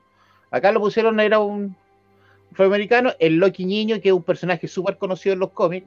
El Loki con el traje clásico de, de los Vengadores 1, que es el traje verde, que es el con los cuernitos. Y el lagarto, que debe ser una, es una versión que ese no, no me acuerdo de lo visto, pero puede ser que sea una versión como la del Thor de Sapo. Mm. pero más o menos, pero acá di- directamente tenía una, una película, o sea, un final multiverso. Ahora ya tenéis multiverso, ya no, no, pensé que el Loki, no hay vuelta para atrás. Que el Loki viejo era como un cosplay, era como el Loki cosplay de la versión del evento ese que fuimos al, al centro comercial. Uh, Es que es como el. Loki clásico, es el traje clásico de Kirby. Y, está- y ese actor es muy bueno, ¿eh? Richard. Grant es muy buen actor, weón. Y sabéis que se ve parecido, weón. Sabéis que el casting del, del viejo está muy bueno. ese, weón, lo mejor de Richard Gann es cuando sale en, en Hudson Hawk, weón, con, con Bruce Willis. Ah, ¿verdad? Vos sale también. El marido de Minerva. Oye, eh, más allá del, más allá de la, de la escena final ruso, ¿qué te pareció? ¿Qué te pareció este nuevo capítulo? Tiene cosas bien curiosas. De hecho, tiene, bueno, tiene un giro bien sorpresivo, de hecho, o, o dos giros bien Tiene, sorpresivos. tiene, tiene, bueno, tiene varios giros que son súper. A ver, yo creo que fue un capítulo súper interesante de ver. Yo Espérate, creo que este de es el nuevo. cuarto- es el cuarto de Este seis, es el cuarto de seis. ¿Ya? En el Y quinto claramente aquí el la villano. serie. Claro, ya estos buenos trabajan igual todos toda la serie. ¿eh? Ahora, es interesante, digamos, lo que, lo que hacen en, en relación al capítulo anterior, que fue un capítulo que, si bien tuvo har- harta acción, avanzó poco en la historia. En este capítulo, un capítulo que avanza un poco más. Y, y- me gusta, me gusta lo que están haciendo con el personaje de Loki, el de Tom Hiddleston en general. Que en el fondo él se declara en una parte amigo de Owen Wilson, ¿cachai? Eh, eh, es todos esos giros que va pegando, ¿me entendís? Cómo maneja a Sif, que Jamie Alexander, buen puta, me saco el sombrero y encuentro que es guapísima por lo demás, ¿cachai? Eh, pero he entretenido cómo, cómo, cómo, dan esos giros, ¿no es cierto? Cómo el personaje de Owen Wilson en el fondo empieza, entiende eh, que, chucha, efectivamente somos, una, somos variantes, pues, bueno, o sea, de que hay algo, hay algo que está mal acá. Eso, eso me pareció que en ese sentido estaba interesante. Obviamente, todo lo que tiene que ver con los guardianes de la línea de tiempo, o sea, en el capítulo siguiente deberíamos aprender un poquito más, entender, como dice Chaza, quién va a ser el villano, qué es lo que hay detrás de todo esto. Ahora ya casi seguro que debe ser Kank es como una precuela para el hombre hormiga. Claro, que viene, cómo va a conectar con las otras, con las otras películas también, ¿cachai? Eh, pero está entretenido, está interesante, me gusta la dinámica que tiene, el personaje de nuevo, que creo que de, de Sylvie, ¿no es cierto? Eh, agarra otra dimensión, es interesante. el, inicio del capítulo es muy bueno en el fondo y todo lo que tiene que ver por, por qué, cuál fue el delito que ella comete, ¿cachai? que nunca se aclaran, no, que yo no me acuerdo. Entonces hay, hay, hartas cosas que vienen que yo creo que están súper entretenidas. Tengo hartas ganas de ver el, el capítulo 4 de, de, esta serie. No sé, eh, perdón, el 5, ¿cachai? Vamos a ver qué es lo que pasa. Y este, este interesante Ahora, todo el tema de las podadas, en el fondo, ahora creo, lo que te dice es que en el fondo no necesariamente los personajes murieron ni desaparecieron, sino que el personaje de Owen Wilson debe estar vivo, ¿cachai? Yo no, y otros buenos también. ¿Cachai? seguramente desterrados a este lugar donde aparecieron todos los Loki y todas las variantes, ¿cachai? Es bien particular porque en el fondo se la jugaron por hacer ese tipo de giro. Yo diría que, que estos capítulos, uno tendía a pensar que a lo mejor ya cachaba más o menos para dónde iba o ya cachaba cuáles eran los puntos centrales de la trama y que estaba más o menos contenida en esto que, que te ofrecían, que era como lo que pasaba que, cuando, esto, cuando las variantes llegaban a esta suerte de estos apocalipsis y que un poco iba a girar en torno a eso y que se iba a cerrar más bien como una trama media policíaca. Yo te diría que tiraron la pelota súper al córner con, con, el último capítulo y es bien heavy y es bien choro que lo hagan, ¿cachai? El problema es que, claro, uno dice, bueno, van a alcanzar, la, típica, pues, ¿cachai? Van a alcanzar a, a cerrar eh, lo que están proponiendo, tomando en cuenta que quedan dos capítulos. A mí me parece... Bueno, eso también es interesante, bueno Sí, pues me parece por lo menos, una, o sea, es una, hoy día es una pregunta bien válida, pero es pero es súper interesante lo que hacen con la serie, tío, yo que es bien jugado de nuevo. Nosotros hemos hablado harto de como de, hablamos de los jugados que fueron en un momento con WandaVision, de los más conservadores que probablemente fueron con, con Falcon y Soldado de Invierno, y se la vuelven a jugar con Loki, y te diría yo que probablemente el, se la juegan mejor que, que, antes, en el sentido de que la serie mantiene el interés, mantiene la, la, acción y mantiene, a mí me parece eh, coherente que una serie de, de, Loki juegue con el engaño al espectador, y ese engaño entendido como, eh, como un engaño fácil, digamos, sino que como la sorpresa, como el giro, ¿cachai? Esto de que tú pensáis que lo mataron, pero no lo mataron, esto de que pensáis que los guardianes son, pero en el fondo no son. Entonces, me parece, me parece interesante. Ahora, uno no sabe hasta qué punto Loki está siendo sincero. En realidad es un personaje que se supone eh, que nunca es sincero, ¿cachai? Nunca es del todo sincero, que igual te, te puede traicionar.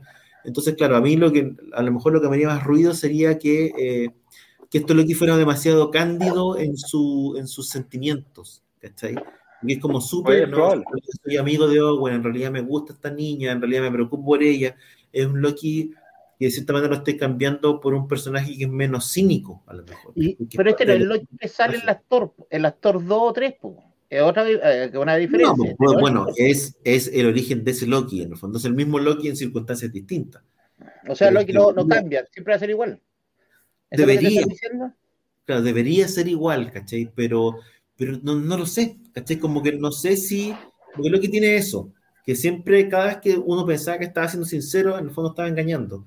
Acá no alcanzo a ver si en el fondo está, está engañando o no. Y eso sería un giro heavy, pues, ¿cachai? En teoría, este es un Loki que no debería existir después.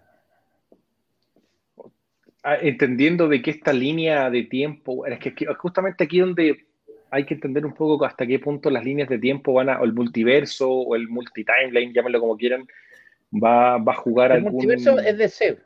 Es- es algún una- factor, digamos. ¿Cachai?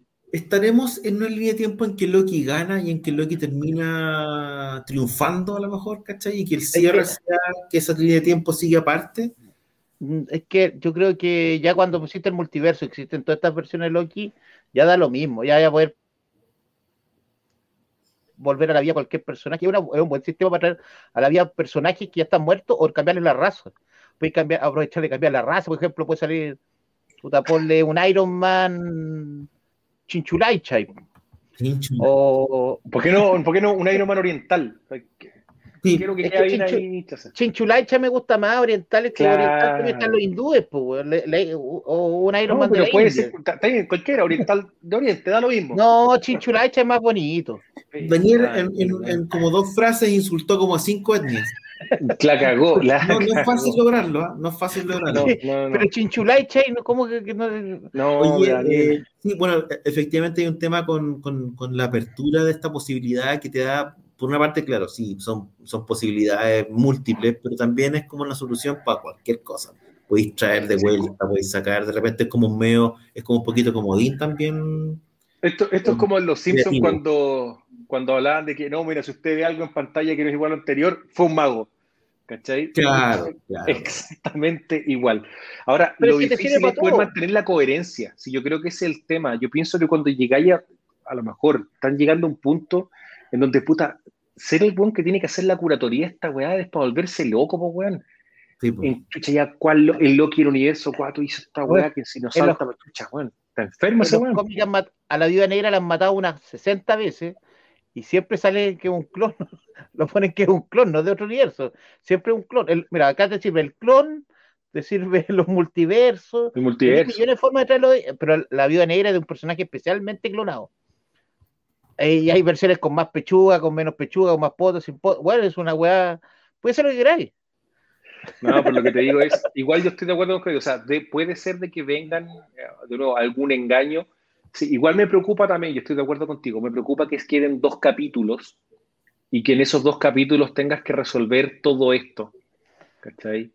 Y que, Pero- y que en el fondo sea una resolución satisfactoria, porque finalmente ese es el tema, que llegué al final y diga, oye, puta, qué bueno, independiente que a lo mejor hay una que quede abierto para otras películas, pero de una otra manera tiene que haber un- algún, algún tipo de cierre, pues, weón, si no, esta cosa también es, dejáis todo, todo abierto, weón, y no sabéis cuándo van a pero ¿tú crees que han cerrado las otras películas.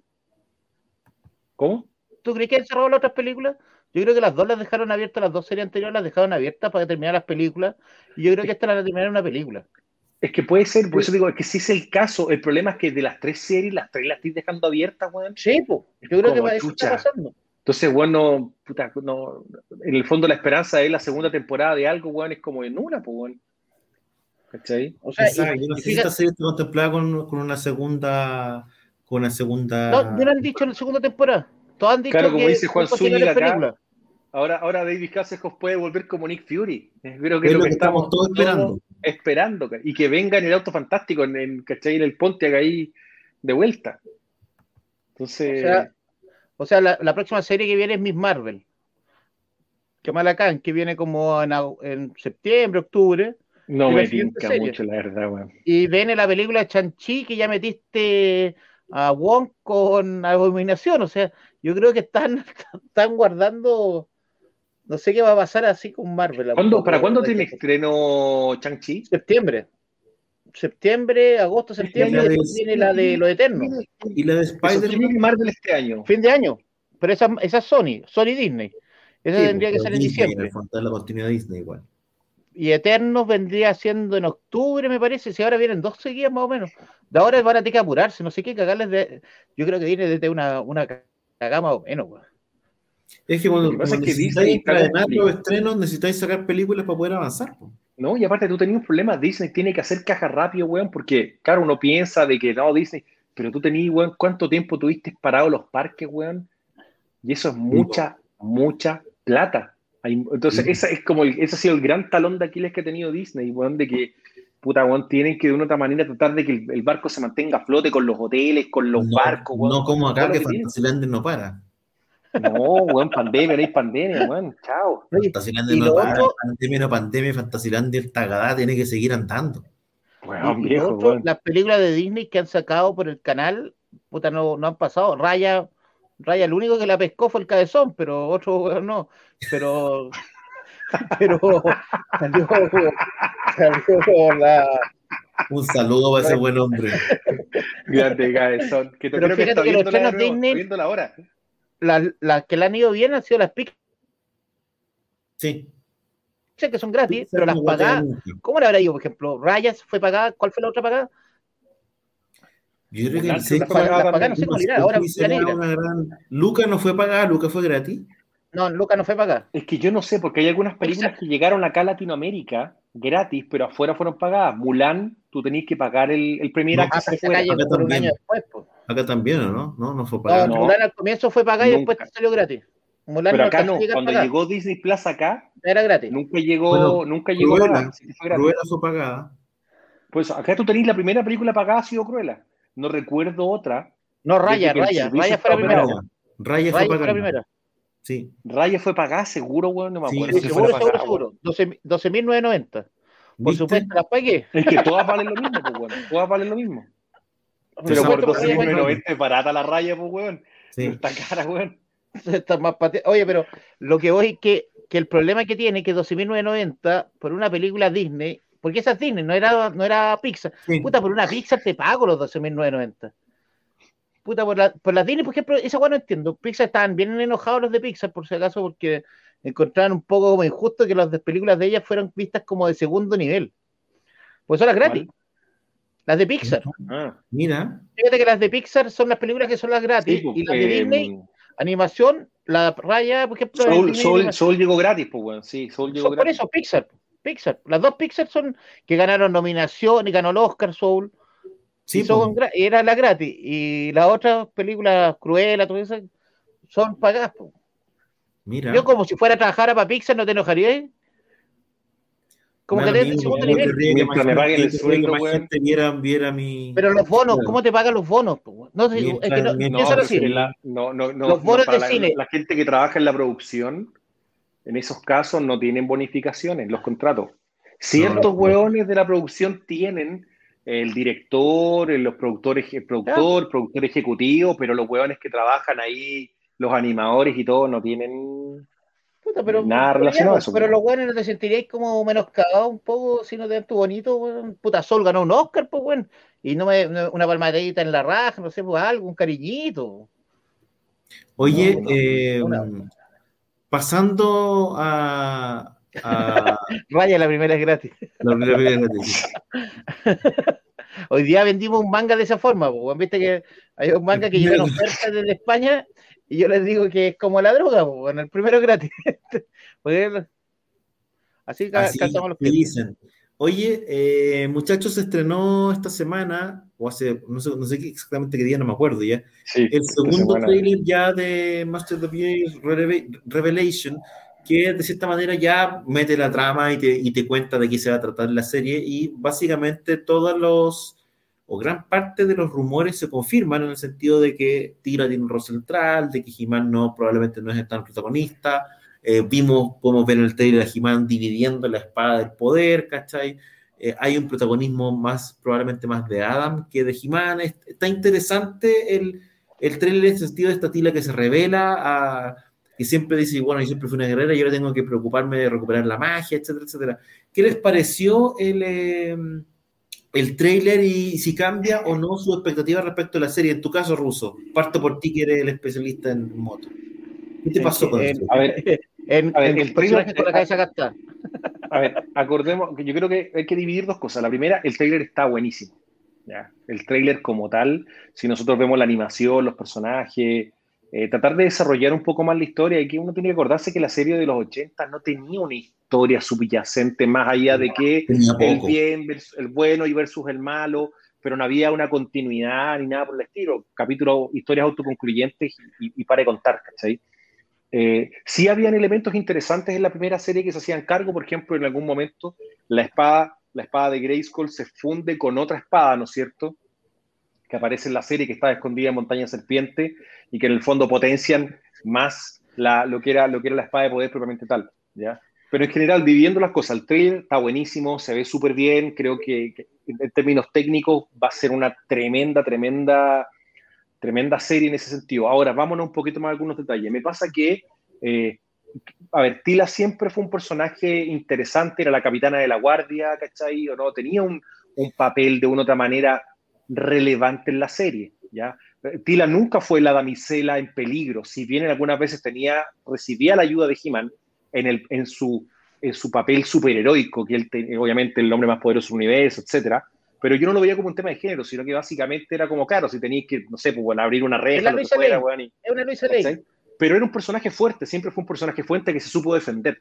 Y en ese sentido, creo que no, no se escapa mucho del canon. Lo que sí está como rebelión, quiero entenderla, porque no, la, no, no me no me, no me, no me escuadra, no me cierra la historia, no me calza mucho porque en el fondo Eternia siempre fue un planeta donde la magia fue muy importante, por lo tanto, si como siempre quisimos destruir la magia, nunca, bueno, a ver, espérate, siempre defendieron Grayskull, que, y Grayskull era magia pura, ¿cachai? Esa tú tenías ya una hechicera en Grayskull que era sí, poseedora este caso, y, y, usaria de magia, ¿cachai? En este caso creo que lo, lo, que lo que deben entender es que por alguna razón, probablemente por la edición de la espada, la magia se pierde. Y es como que tienen que recuperar la magia, ¿no? Hay que o sea, eso, eso, es lo que por eso digo que quiero entender un poco de qué se trata, ¿cachai? Eh, lo otro, lo que tiene que ver con que el, el separen la espada del poder viene más en concordancia con los juguetes. En las líneas originales y en la, en la, en la serie original, siempre la espada del poder estuvo dividida y He-Man no se transformaba en He-Man con la espada era del poder. Eso vino con la serie, eso vino después. He-Man básicamente era He-Man y después se transformaba en la caverna del poder, donde en el fondo él iba con mm. Klinger y allá adentro se transformaba en He-Man y salía, digamos, con el, con el Battle Axe. El Battle Axe era el arma que él tenía originalmente, no la espada. Sí. De hecho, siempre la espada aparecía en lugares distintos. La cuestión era una, tenía como una suerte de, de, de, de, similitud con las tipo esferas del dragón, que después de que se ocupaba la espada, se paraba y aparecía en cualquier lugar, ¿cachai? Podía ser en, en las profundidades, ¿no es cierto?, más oscuras o en las alturas, ¿no es cierto?, más congeladas, lo que fuera. Tenía elementos que a lo mejor ahora van a, van a retomar. O sea, que la espada tenga hoy día, esté dividida, es algo que sí retoman del, del cómic original. Lo que sí no me gustaría es que He-Man pierda relevancia, porque una serie de Masters of the Universe con un He-Man en segundo o en tercer lugar, para mí pierde mucho. ¿Y Skeletor?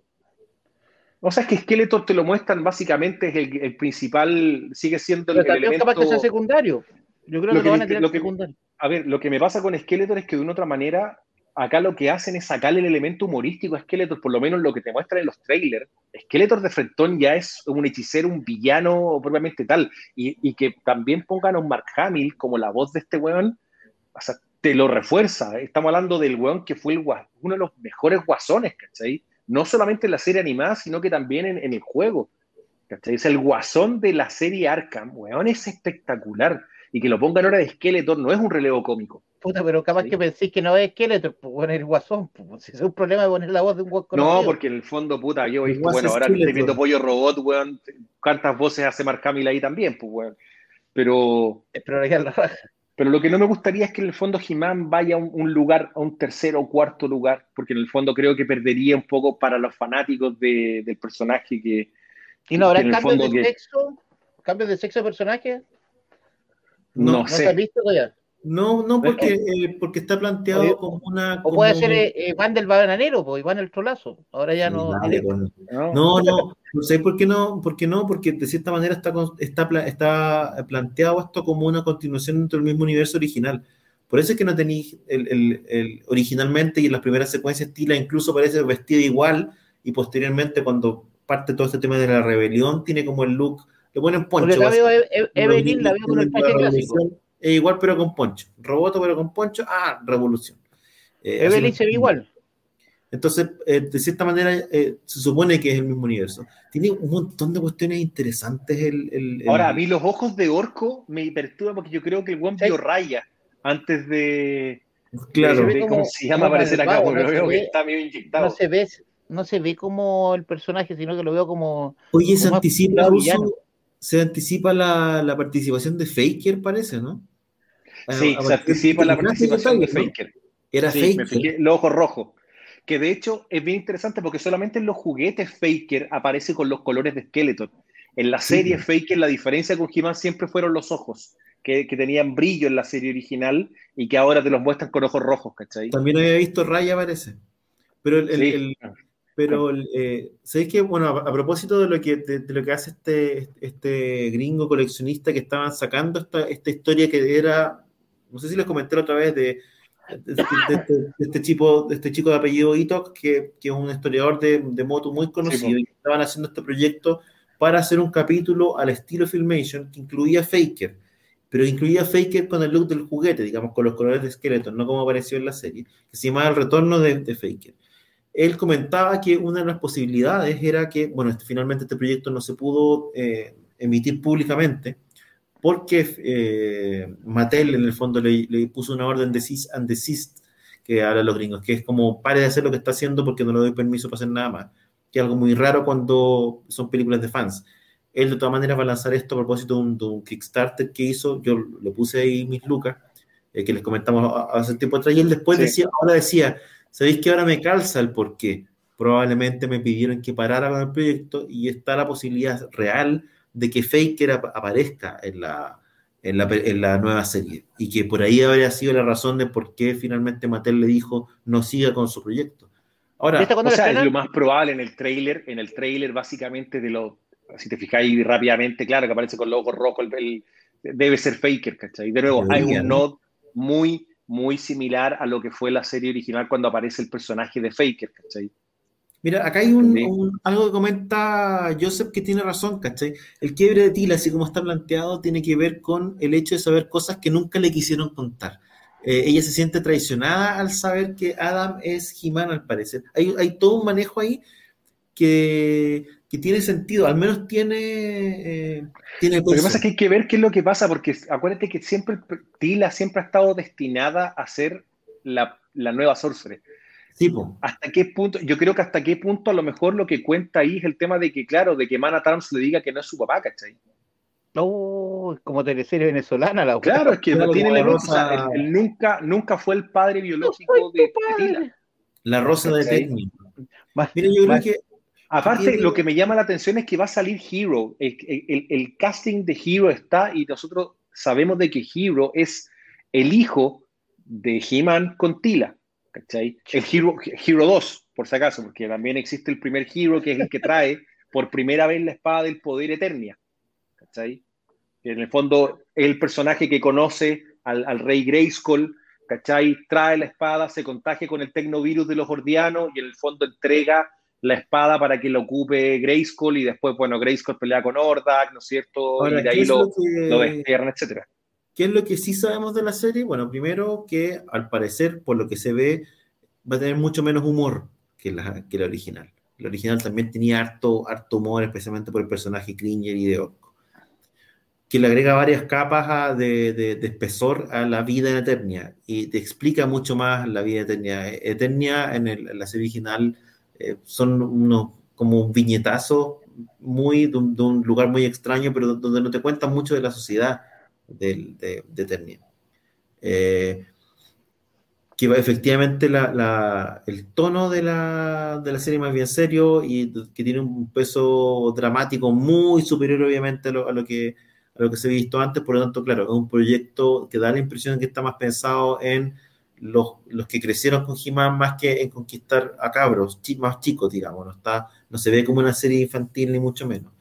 Eh, sabemos que eh, obviamente que el protagonismo de Tila va a ser superlativo, el protagonismo de los personajes que normalmente eran secundarios, va a ser mayor, porque no vamos a hablar de que Roboto era un gran personaje, ni que... No, Roboto salió en un capítulo, do- uno o dos capítulos, Roboto, no sale más que en ¿No hay eso. una canción de Incluso- Roboto?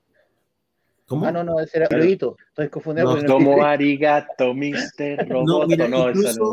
incluso los, los villanos como secundarios, que no eran los secuaces de Skeletor, si uno ve los capítulos originales, tienen participaciones bien limitadas también, ¿cachai? No eran grandes, eran grandes, eran buenas figuras, con características bien especiales, pero en general no estaban tampoco demasiado desarrollados.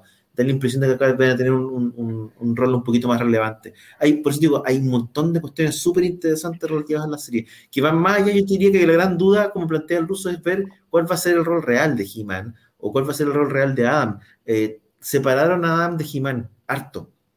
Sí, que efectivamente tú ves el príncipe, un príncipe más cabro, eh, te calza más este, este que sea hijo de, de, los reyes, ¿cachai? Se ve como un hijo de reyes.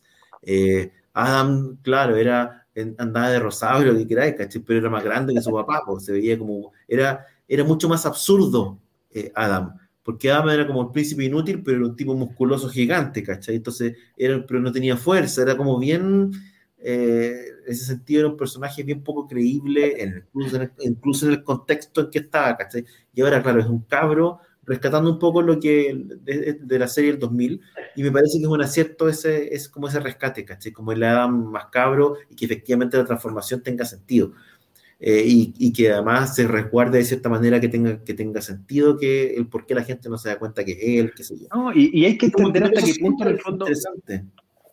A mí, a mí lo que me gustaría saber hasta qué punto, porque en lo canónico de, de Mattel, finalmente es, es He-Man el personaje que prevalece sobre Adam. De hecho, la historia originalmente ya estaba todo listo para la saga de Hero, ¿no es cierto? E hijo de He-Man.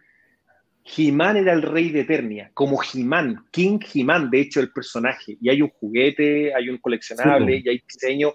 Entonces, finalmente es He-Man el que queda, el que queda. Adam es el personaje que tiende a desvanecerse y es He-Man el que en el fondo se transforma en el, personaje prevalente. Va a ser curioso ver eh, ruso los juguetes, eh, en los juguetes este príncipe Adam. Ya no va a ser un He-Man con el, con chaleco rosado, va a ser un, no, no va a ser una, figura eh, distinta, que seguramente se va a vender menos también. Va a ser el personaje que vaya a encontrar el jumbo. Cuando haya es hasta ahora, y ahora hay, hasta ahora lo que, lo que ha salido a la venta son, claro, solamente ha salido Skeletor, eh, He-Man, Tila, Mossman y Battlecat, que creo que es lo que ha salido a la venta. Mossman también tiene un rol bien protagónico al parecer. Es que es bien interesante. El personaje de Mossman en los minicómics está súper bien desarrollado porque en el fondo es casi, es como el, es, es something en el fondo del universo Motu. ¿Cachai? Todo, todo el, poder de como la naturaleza que el buen maneja, controla, ¿cachai? Que una suerte de villano, es una suerte de héroe pero no tiene una, una vinculación 100% directa con ellos, ¿cachai? Eh, es, un personaje bien interesante para poder desarrollar desde esa perspectiva. En el minicómic lo hicieron, pero en la serie creo que nunca, no, recuerdo, creo que con suerte un capítulo en que apareció Mossman. El, el yo no fui, sale o no. El yo no fui, sale o no. ¿Cuál? El yo no fui el que tiene como nombre. yo no fui, pues. Ahora, lo que he tenido en el trailer, lo que era como así. no, lo que es interesante, me gustan las escenas de acción que muestran de Roboto. Esa muestra la encontré piola, ¿cachai? O con, el, con el cañón, puta, se, se, veía como más, más bien. O sea, por eso te decía, en términos de animación se veía bien. Se veía súper cyborg, en el fondo. La animación es lo mismo de Castlevania, o sea, yo la animación, yo, no, yo, ahí, ahí no, no, yo creo que no va a topar, weón. No, para nada, pues yo creo que va a estar bien. No, hay un par de dudas respecto. Yo creo que el ruso tiene razón en que, en que, persisten un par de dudas que tienen que ver con el rol de He-Man y otras cuestiones, pero la serie se ve potente. Sí, bueno. sí se ve súper buena. Yo quiero verla ya, ¿cachai? Así que yo creo que más allá de duda. 23, creo que es 23 de julio el estreno. Más, más, allá de cualquier duda, yo creo que vale la pena asomarse a esta, a esta nueva apuesta y ojalá que les salga bien y que podamos tener más temporadas, ¿cachai? Pero hay dos series de He-Man que vienen, esta y otra sí, más. No viene está a los viejos decrépitos como nosotros. No, la otra es... Los Roar, que el otro día la vi en, en HBO y es bastante mala. Es una mía, por favor, tú no podéis ver esa weá, weón. Ahora, esto también, te da, esto también te da pie para que tú puedas decir, oye, ¿por qué Netflix, por ejemplo, podría perfectamente o sea, traer de vuelta a todos los Thundercats bien hecho. ¿cachai? Va a pasar. Una buena, una buena continuación de Thundercats. si funciona, si va bien a esto, abre la puerta para que vamos a tener hasta los centuriones de nuevo. Yo creo que no, weón, yo van a volver todos. Van a volver los Galaxy Rangers, los centuriones. Más, weón. Más. Los monos de Rango. Mask, toda la jinete sable, toda esa weá, todo. Todo. Pero si le va todo. mal, se fue toda la chucha. Pero si le va mal, se va toda la chucha también. Sí, pero si le va mal, se acaba todo, se acaba Todo, películas. todo. No, yo creo que ahí Todo, matan a. todo. Y esta weá caga Ken Smith más todavía. O sea, te digo Por eso ahí, weón, muere ya el culiado. Sí, Ahora, pero que este año- lo mismo terminar animando la Comic Con acá, le da lo mismo todo. Es que este año Kevin Smith pega. creo que va a estar en PowerCon. Va a estar en PowerCon este año Kevin Smith, pues, weón, ¿cachai? Obviamente con motivo de la serie y un montón de cuestiones más, pues, bueno. Así que, Siempre está siempre Eh, todo. Oye, si viene la convención en Connecticut ahora en, en agosto, ruso, te paso el dato. ¿cómo, cómo, cómo? La convención en Connecticut se viene. Ahora en, ¿Cuál es- en julio. ¿Cuál es esa? ¿Cómo se llama la convención de Connecticut? No me acuerdo, pero es la convención, pero se viene ya con Dan Jurgens, eh, con, con presencial, digamos. Si te paso el dato, te dejo en Ah. inquietud. Va a estar bueno. Bueno, bueno. Va a estar bueno. No, si yo, viejo, yo estoy esperando el próximo fin de semana. ¿Ya? eh, a ver, no, pues a ver, ¿cuándo? ¿Este fin de semana o no? Se viene la venta de entradas de Comic Con, pues. De Comic Con Nueva York. Estamos Ah, no, planificando. no sé si este. Sí. ¿Se abrirán al final? ¿Tú creéis que no, no volverá a la cuarta fase? Porque hoy día hablaba con los Está españoles y difícil. están hasta el pico. Los españoles están hasta las huevas. ¿Sabes lo que pasa? Es que hay una cuestión estacional. Entonces, claro, ahora los gringos también, pero en teoría, en la medida que se acerca esta, la convención, la Comic Con de Nueva York en octubre, es más bien. en De- este domingo es, pues, weón. Entonces, Este complicado. domingo, el domingo 11. Sale la venta de las entradas. Sí, Pero eso sí, si falla el evento, tú puedes cambiar las entradas para el siguiente evento, sí pues, ¿no? se supone que te van a. Sí, viene con un sí. disclaimer que si tú compraste este año te puedes salir para el otro. Sí, así que yo creo que vamos a comprar nuestras entradas con el ruso. Estamos planificando un viaje que no se va a poder hacer, pero, pero con toda la fe. También ya se dijiste que sí, pues, bueno, así que no te vengas para ahora, weón. No como el Pancho, Pero que el Pancho bueno, no había pero- dicho al pero- principio que Pero sí. después no quedar votado. No, Pero después no quedáis votado. po. No, Bueno, el Pancho No, había ¿Podéis dicho cambiar no, otro sí. sí. Comic Con? Oye, pero la podéis cambiar, por ejemplo, para otro Comic Con. Si no, no podéis Nueva York, podríais cambiarla para una Comic Con de San Diego, por ejemplo, que es del siguiente año. No, a no, todas las que, a todas las produ- produzca la, la que sea la misma productora, que es Read Pop. Está buena esa hueá Que- también. Que tú eso- tenís, eso- tú tenís con estos guanes, tenís, tenís, bueno, está esta Comic Con, está la de Boston, está la de Chicago, está la de Miami y si mal no recuerdo, la de eh, Seattle. Em- de- Emerald City Comic Con que viene en diciembre este año también y debería ser presencial, ¿cachai?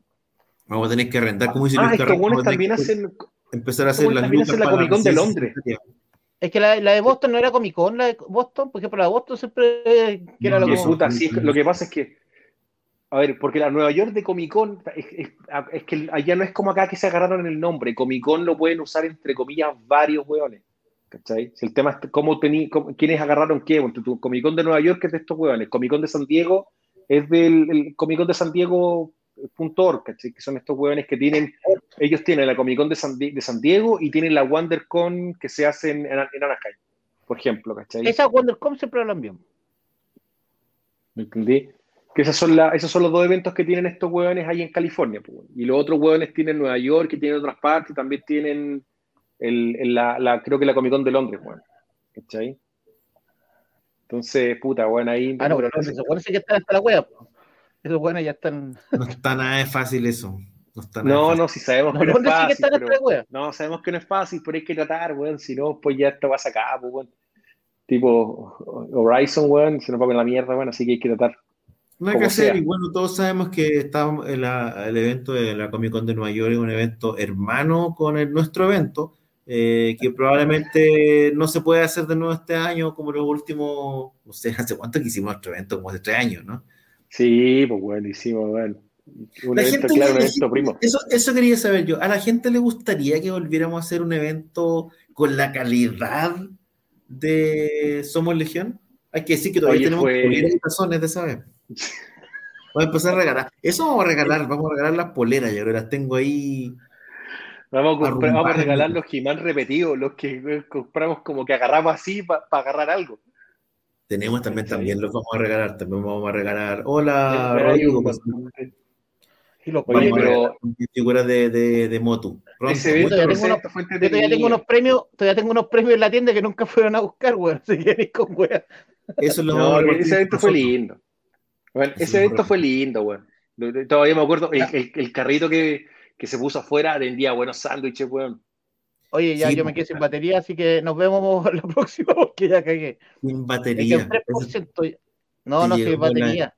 no, si la pues, sin jinetea, la batería. jinetea No, si no. cachamos que hace un rato Sí, jineteando. El cachamos que te estaba llamando la batería, chazo, no te preocupes. No, si yo soy un guan que manda. yo soy un guan con valores, principios y que manda. sí. Yo, Oye, yo soy como el, el- el tienda- cho- yo soy el chopper de los cómics.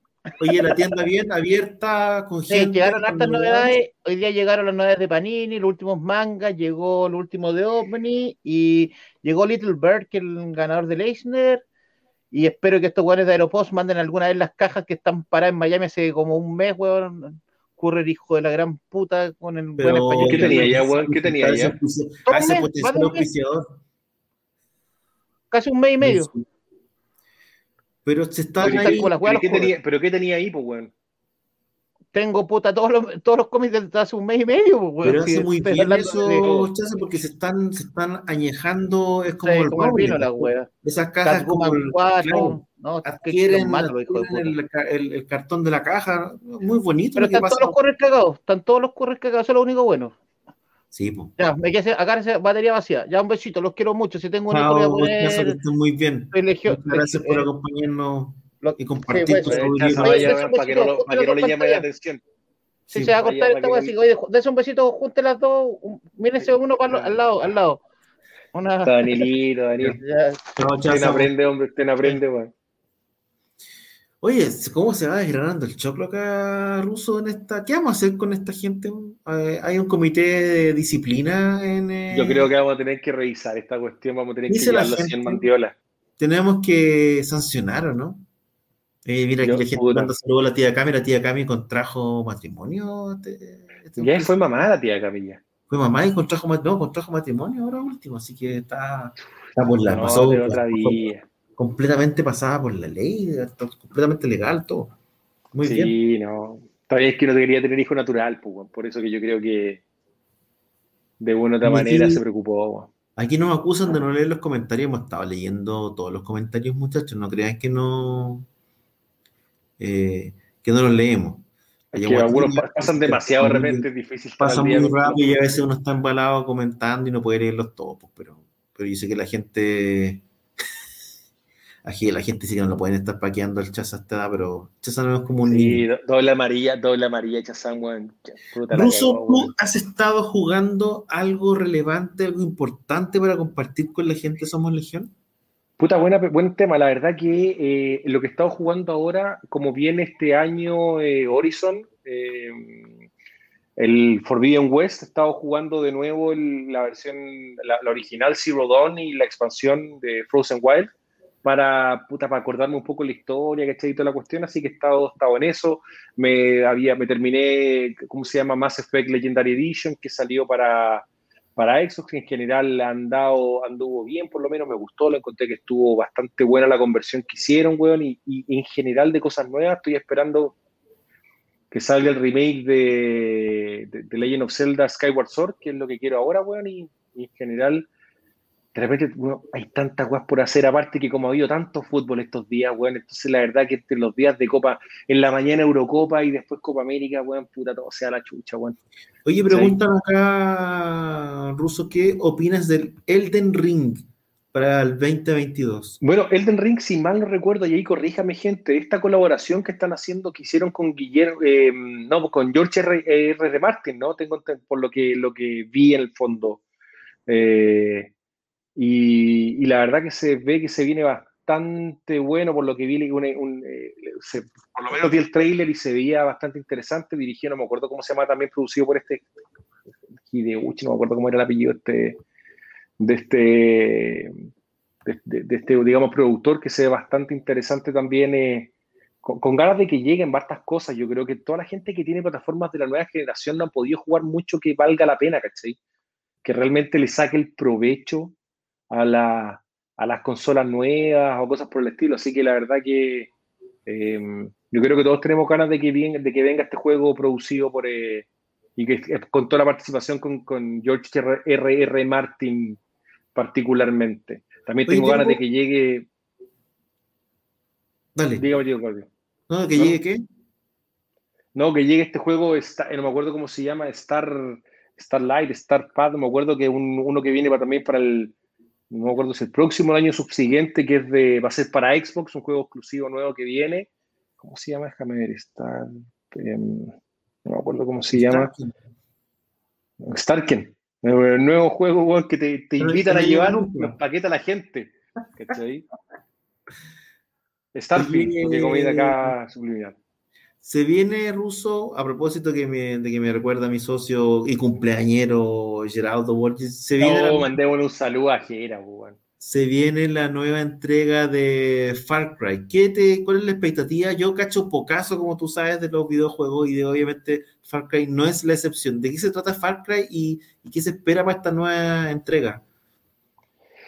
Mira, yo jugué Far Cry mucho, mucho tiempo atrás, que es una saga de juegos de primera persona, ¿no es cierto?, que saca la gente de Ubisoft con Crytek, que básicamente el primero, si mal no recuerdo, salió, weón, para Play, era Play 3, weón, ¿cachai? Ahora viene la, la nueva, la última entrega, ¿no es cierto? Por lo que yo me acuerdo, básicamente tenía que ver con, ¿cómo se llama?, con un personaje que se llamaba Jack Carver de los primeros juegos que yo jugué, que yo, que yo jugué, ¿no es cierto? Que era un tipo retirado que, está en, en, todo lo que es el sector de la Micronesia, ¿cachai? Y el weón es contratado para ver los planes de unos mercenarios, ¿no es cierto?, que estaban en ese lugar, así bien simple la historia, y que en el fondo estaban experimentando con temas genéticos. En el fondo tú tenías como, y aquí corríjame la gente, la verdad que puta jugó tanta weá, weón, que de repente uno se lo olvida un poco.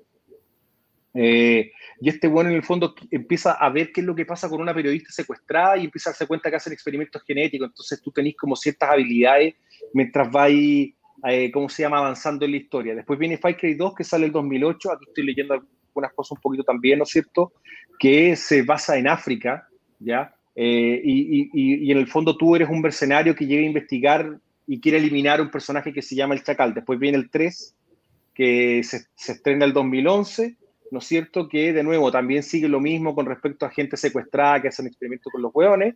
Y por último viene hoy día Far Cry, bueno, después viene obviamente el 4 que sale el 2014, 5 el 2018, que va a Estados Unidos, y ahora viene Far Cry 6 que viene obviamente con Giancarlo Esposito, ¿no es cierto? Y que dentro de todo la idea, esto es... Eh, está como basado un poquito en las típicas historias de, puta, a ver cómo pueden decirlo. Ahí, eh, en este caso está basado en un personaje que tiene que ir a salvar a, su hijo de un grupo de terroristas y básicamente muy parecido a una historia de como ir a Valverde, ¿cachai? Así típica historia como de comando un poco en ese sentido, weón. Y ¿qué es lo entretenido el juego?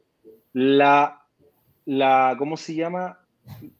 La jugabilidad es, bastante dinámica, eh, es bastante ágil, ¿no es cierto? de, de de, en desarrollar la historia, son historias que son simples, bueno, no es como que todo te vaya contando demasiado, demasiado elementos, sino que, que de una que de una otra forma funcionan bien, a la gente le gusta, puede, puede disfrutarlo rápidamente, una buena acción, ¿cachai? Así que la verdad que funciona. Eh, tiene buenos personajes, puta.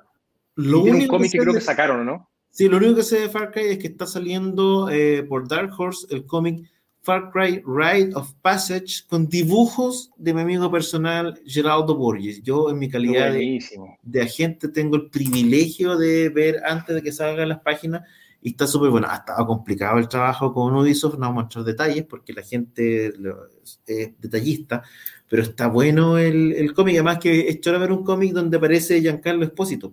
Esposito. Sí todos otros personajes. Así que si tienen posibilidad después de agarrarlo ahí en, en eh, Comics, échenle un vistazo y obviamente después Geraldo se lo firma cuando termine la pandemia.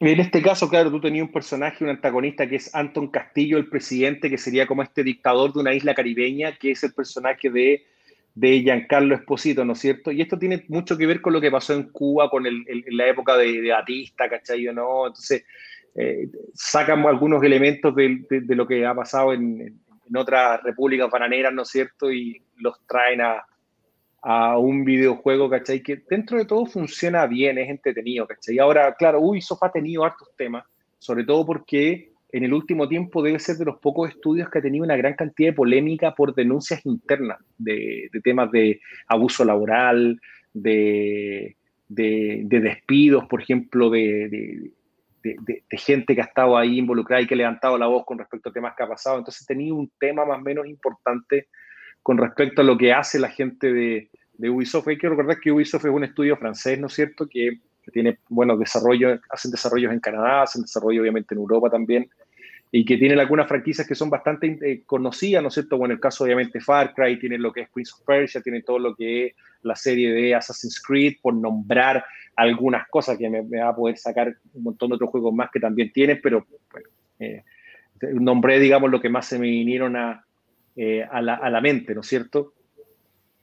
En, general, en el caso de Far Cry, yo, yo, yo creo que son juegos que, que, funcionan como historias en sí mismas, más que, de nuevo, presentar una saga que sea tan, tan, tan longeva y con una historia subyacente tan importante, como si, por ejemplo, podemos hablar de un Assassin's Creed, ¿no? que, que Assassin's Creed sí tiene una historia que viene desde el primero, si bien hay microcierres en las sagas, ya tú tienes la saga de Desmond, después tienes otra saga, pero al final del día, bueno, em, en, este caso no, no, no, no, funciona así como si en, otra, en, otra, en otras entregas, ¿cachai?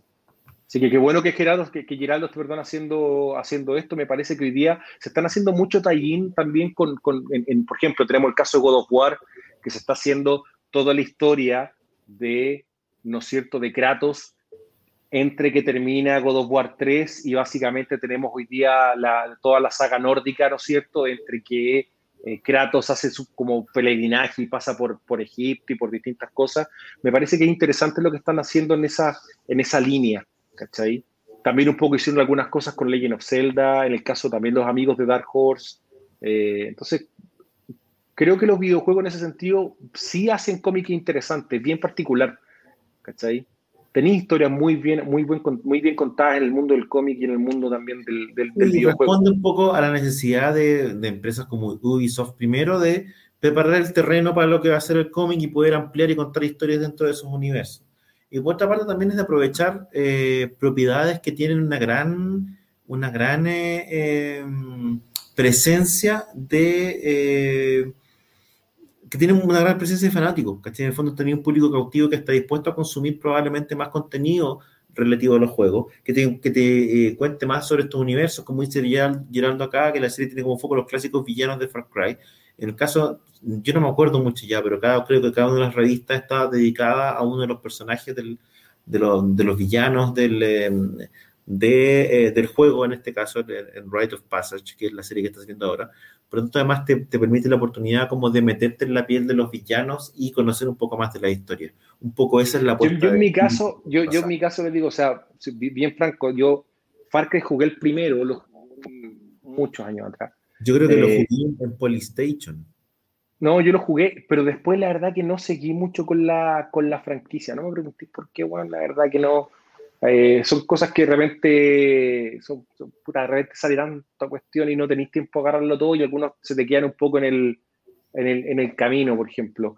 Eh, yo creo que a, mucha gente le pasa que de repente, por ejemplo, no he jugado mucho lo último de Call of Duty, por ejemplo, no me ha dado el tiempo de, de sentarme y tengo una cantidad de amigos que puta me invitan a jugar todo el tiempo, oye, weón, juntémonos a jugar Warzone y Malo, malo, no me... Por eso tú le dices, no, tengo que estudiar, tengo que trabajar. Claro, yo tengo vida, weón. Tengo, familia. no, pero, pero se generan buenas comunidades en torno a, este tipo de cosas. O sea, puta, tengo varios compañeros que, weón, juntémonos, y se juntan de, de puta de a cuatro, weón, o más, ¿cachai? ¿no? Y, y de una otra manera, puta, están ahí, weón, jodiendo un rato, pasándolo bien, ¿cachai? ¿no? En ese sentido entretenido, weón, pero eh, yo de puta parte lo jugué un poco, lo encontré entretenido, ¿cachai? en su momento y después no, no seguí un poquito la, la franquicia. Eh, Ubisoft tiene cosas súper entretenidas, ¿ya? Tiene, tiene cosas que andan bastante, bastante bien. Eh, y de nuevo, tiene franquicias clásicas. O sea, yo creo que muchos que nos gustaría. Por ejemplo, yo creo que una franquicia que siempre funcionaría. No sé si ha sacado en algún momento, pero Prince of Persia, por ejemplo. Prince of Persia es una franquicia que podría tener un muy buen cómic. ¿Cachai? ¿no? Podría tener un muy, muy buen cómic, ¿me entendí? Porque tiene todos los elementos, tenéis todos estos temas de Arabia, de antiguo, tenéis, puta, para sacar un montón de weas, ¿cachai? Eh, creo que no lo han hecho. Tengo la impresión de que lo principal es lo que se hizo a propósito del cómic, o sea, de, de, la película, digo, pero hay. Por eso te digo que, eh, eh, pero es una historia interesante como para haber continuado, haber hecho algo, algo más, ¿cachai? En, ese sentido. Es que la película, Juan, fue muy mala, puta la película mala, bueno, es que yo digo, ¿cómo cagar? Cómo, es como la, el manual de cómo cagar una franquicia. Hicieron, y, ojo que no es que el casting no era malo, pero la no funcionó, ¿cachai? Eh, Metal Gear creo que hicieron algún tallín en algún momento para Metal Gear 4, si mal no recuerdo, ¿cachai? Con, alguna, alguna, con algún tipo de historia y todo, pero bueno, hoy día la verdad que ya es poco probable que siga la historia de, Metal Gear, ¿cachai? Pero era entretenido, por lo menos funciona, en su momento eh, funciona. Street Fighter se ha tenido cómics, por ejemplo, y han andado bastante bien. Creo que hay dibujado un chileno también en Metal Gear, no? Puede ser, puede ser, puede ser. ¿Quién Man no era que dibujaba ahí? Genso Man puede que haya hecho, Genso Man en general hace más portadas que... Sí, pues creo que hizo unas portadas para Street Fighter Genso Man, si mal no recuerdo. Oye, quiero desmentir a, la gente, no estamos en la misma casa con el ruso, que tengamos, que tengamos cuadros similares, no, claro, está como al lado, yo saludo acá, le pido al ruso. Sí, como no, no, no, por favor, eh, por favor? Bueno, pues creo que creo que Genso justamente dibujó algunas portadas de Street Fighter. Mortal Kombat sacó un cómic muy malo por lo demás. De hecho, malísimo. ¿Cachai? Eh, bueno, y hay otras cuestiones más también que se han hecho cómics que la verdad. No. Halo, Halo tuvo una, una, una, una, cantidad de cómics importantes que sacó Marvel en algún momento y después también sacó Dark Horse, la serie Halo, por lo demás. ¿Cachai? Acá Mauricio Herrera, un hizo dibujos para God of War, nos aportan efectivamente. Russo, ¿qué te parece si dejamos esta transmisión hasta acá? Ha sido. Hemos, hemos, terminado cada vez más solos en esta en este proyecto. Yo no sé qué está sucediendo. Vamos a reevaluar la continuidad. Sí, vamos a tener que hacer un casting ahí para tener alguno, alguna, alguna compañía. Eh, la tía Camila fue la, ha sido la más difícil de reemplazar, bueno, todavía no ha llegado nadie, así que... Irreemplazable la tía Camila.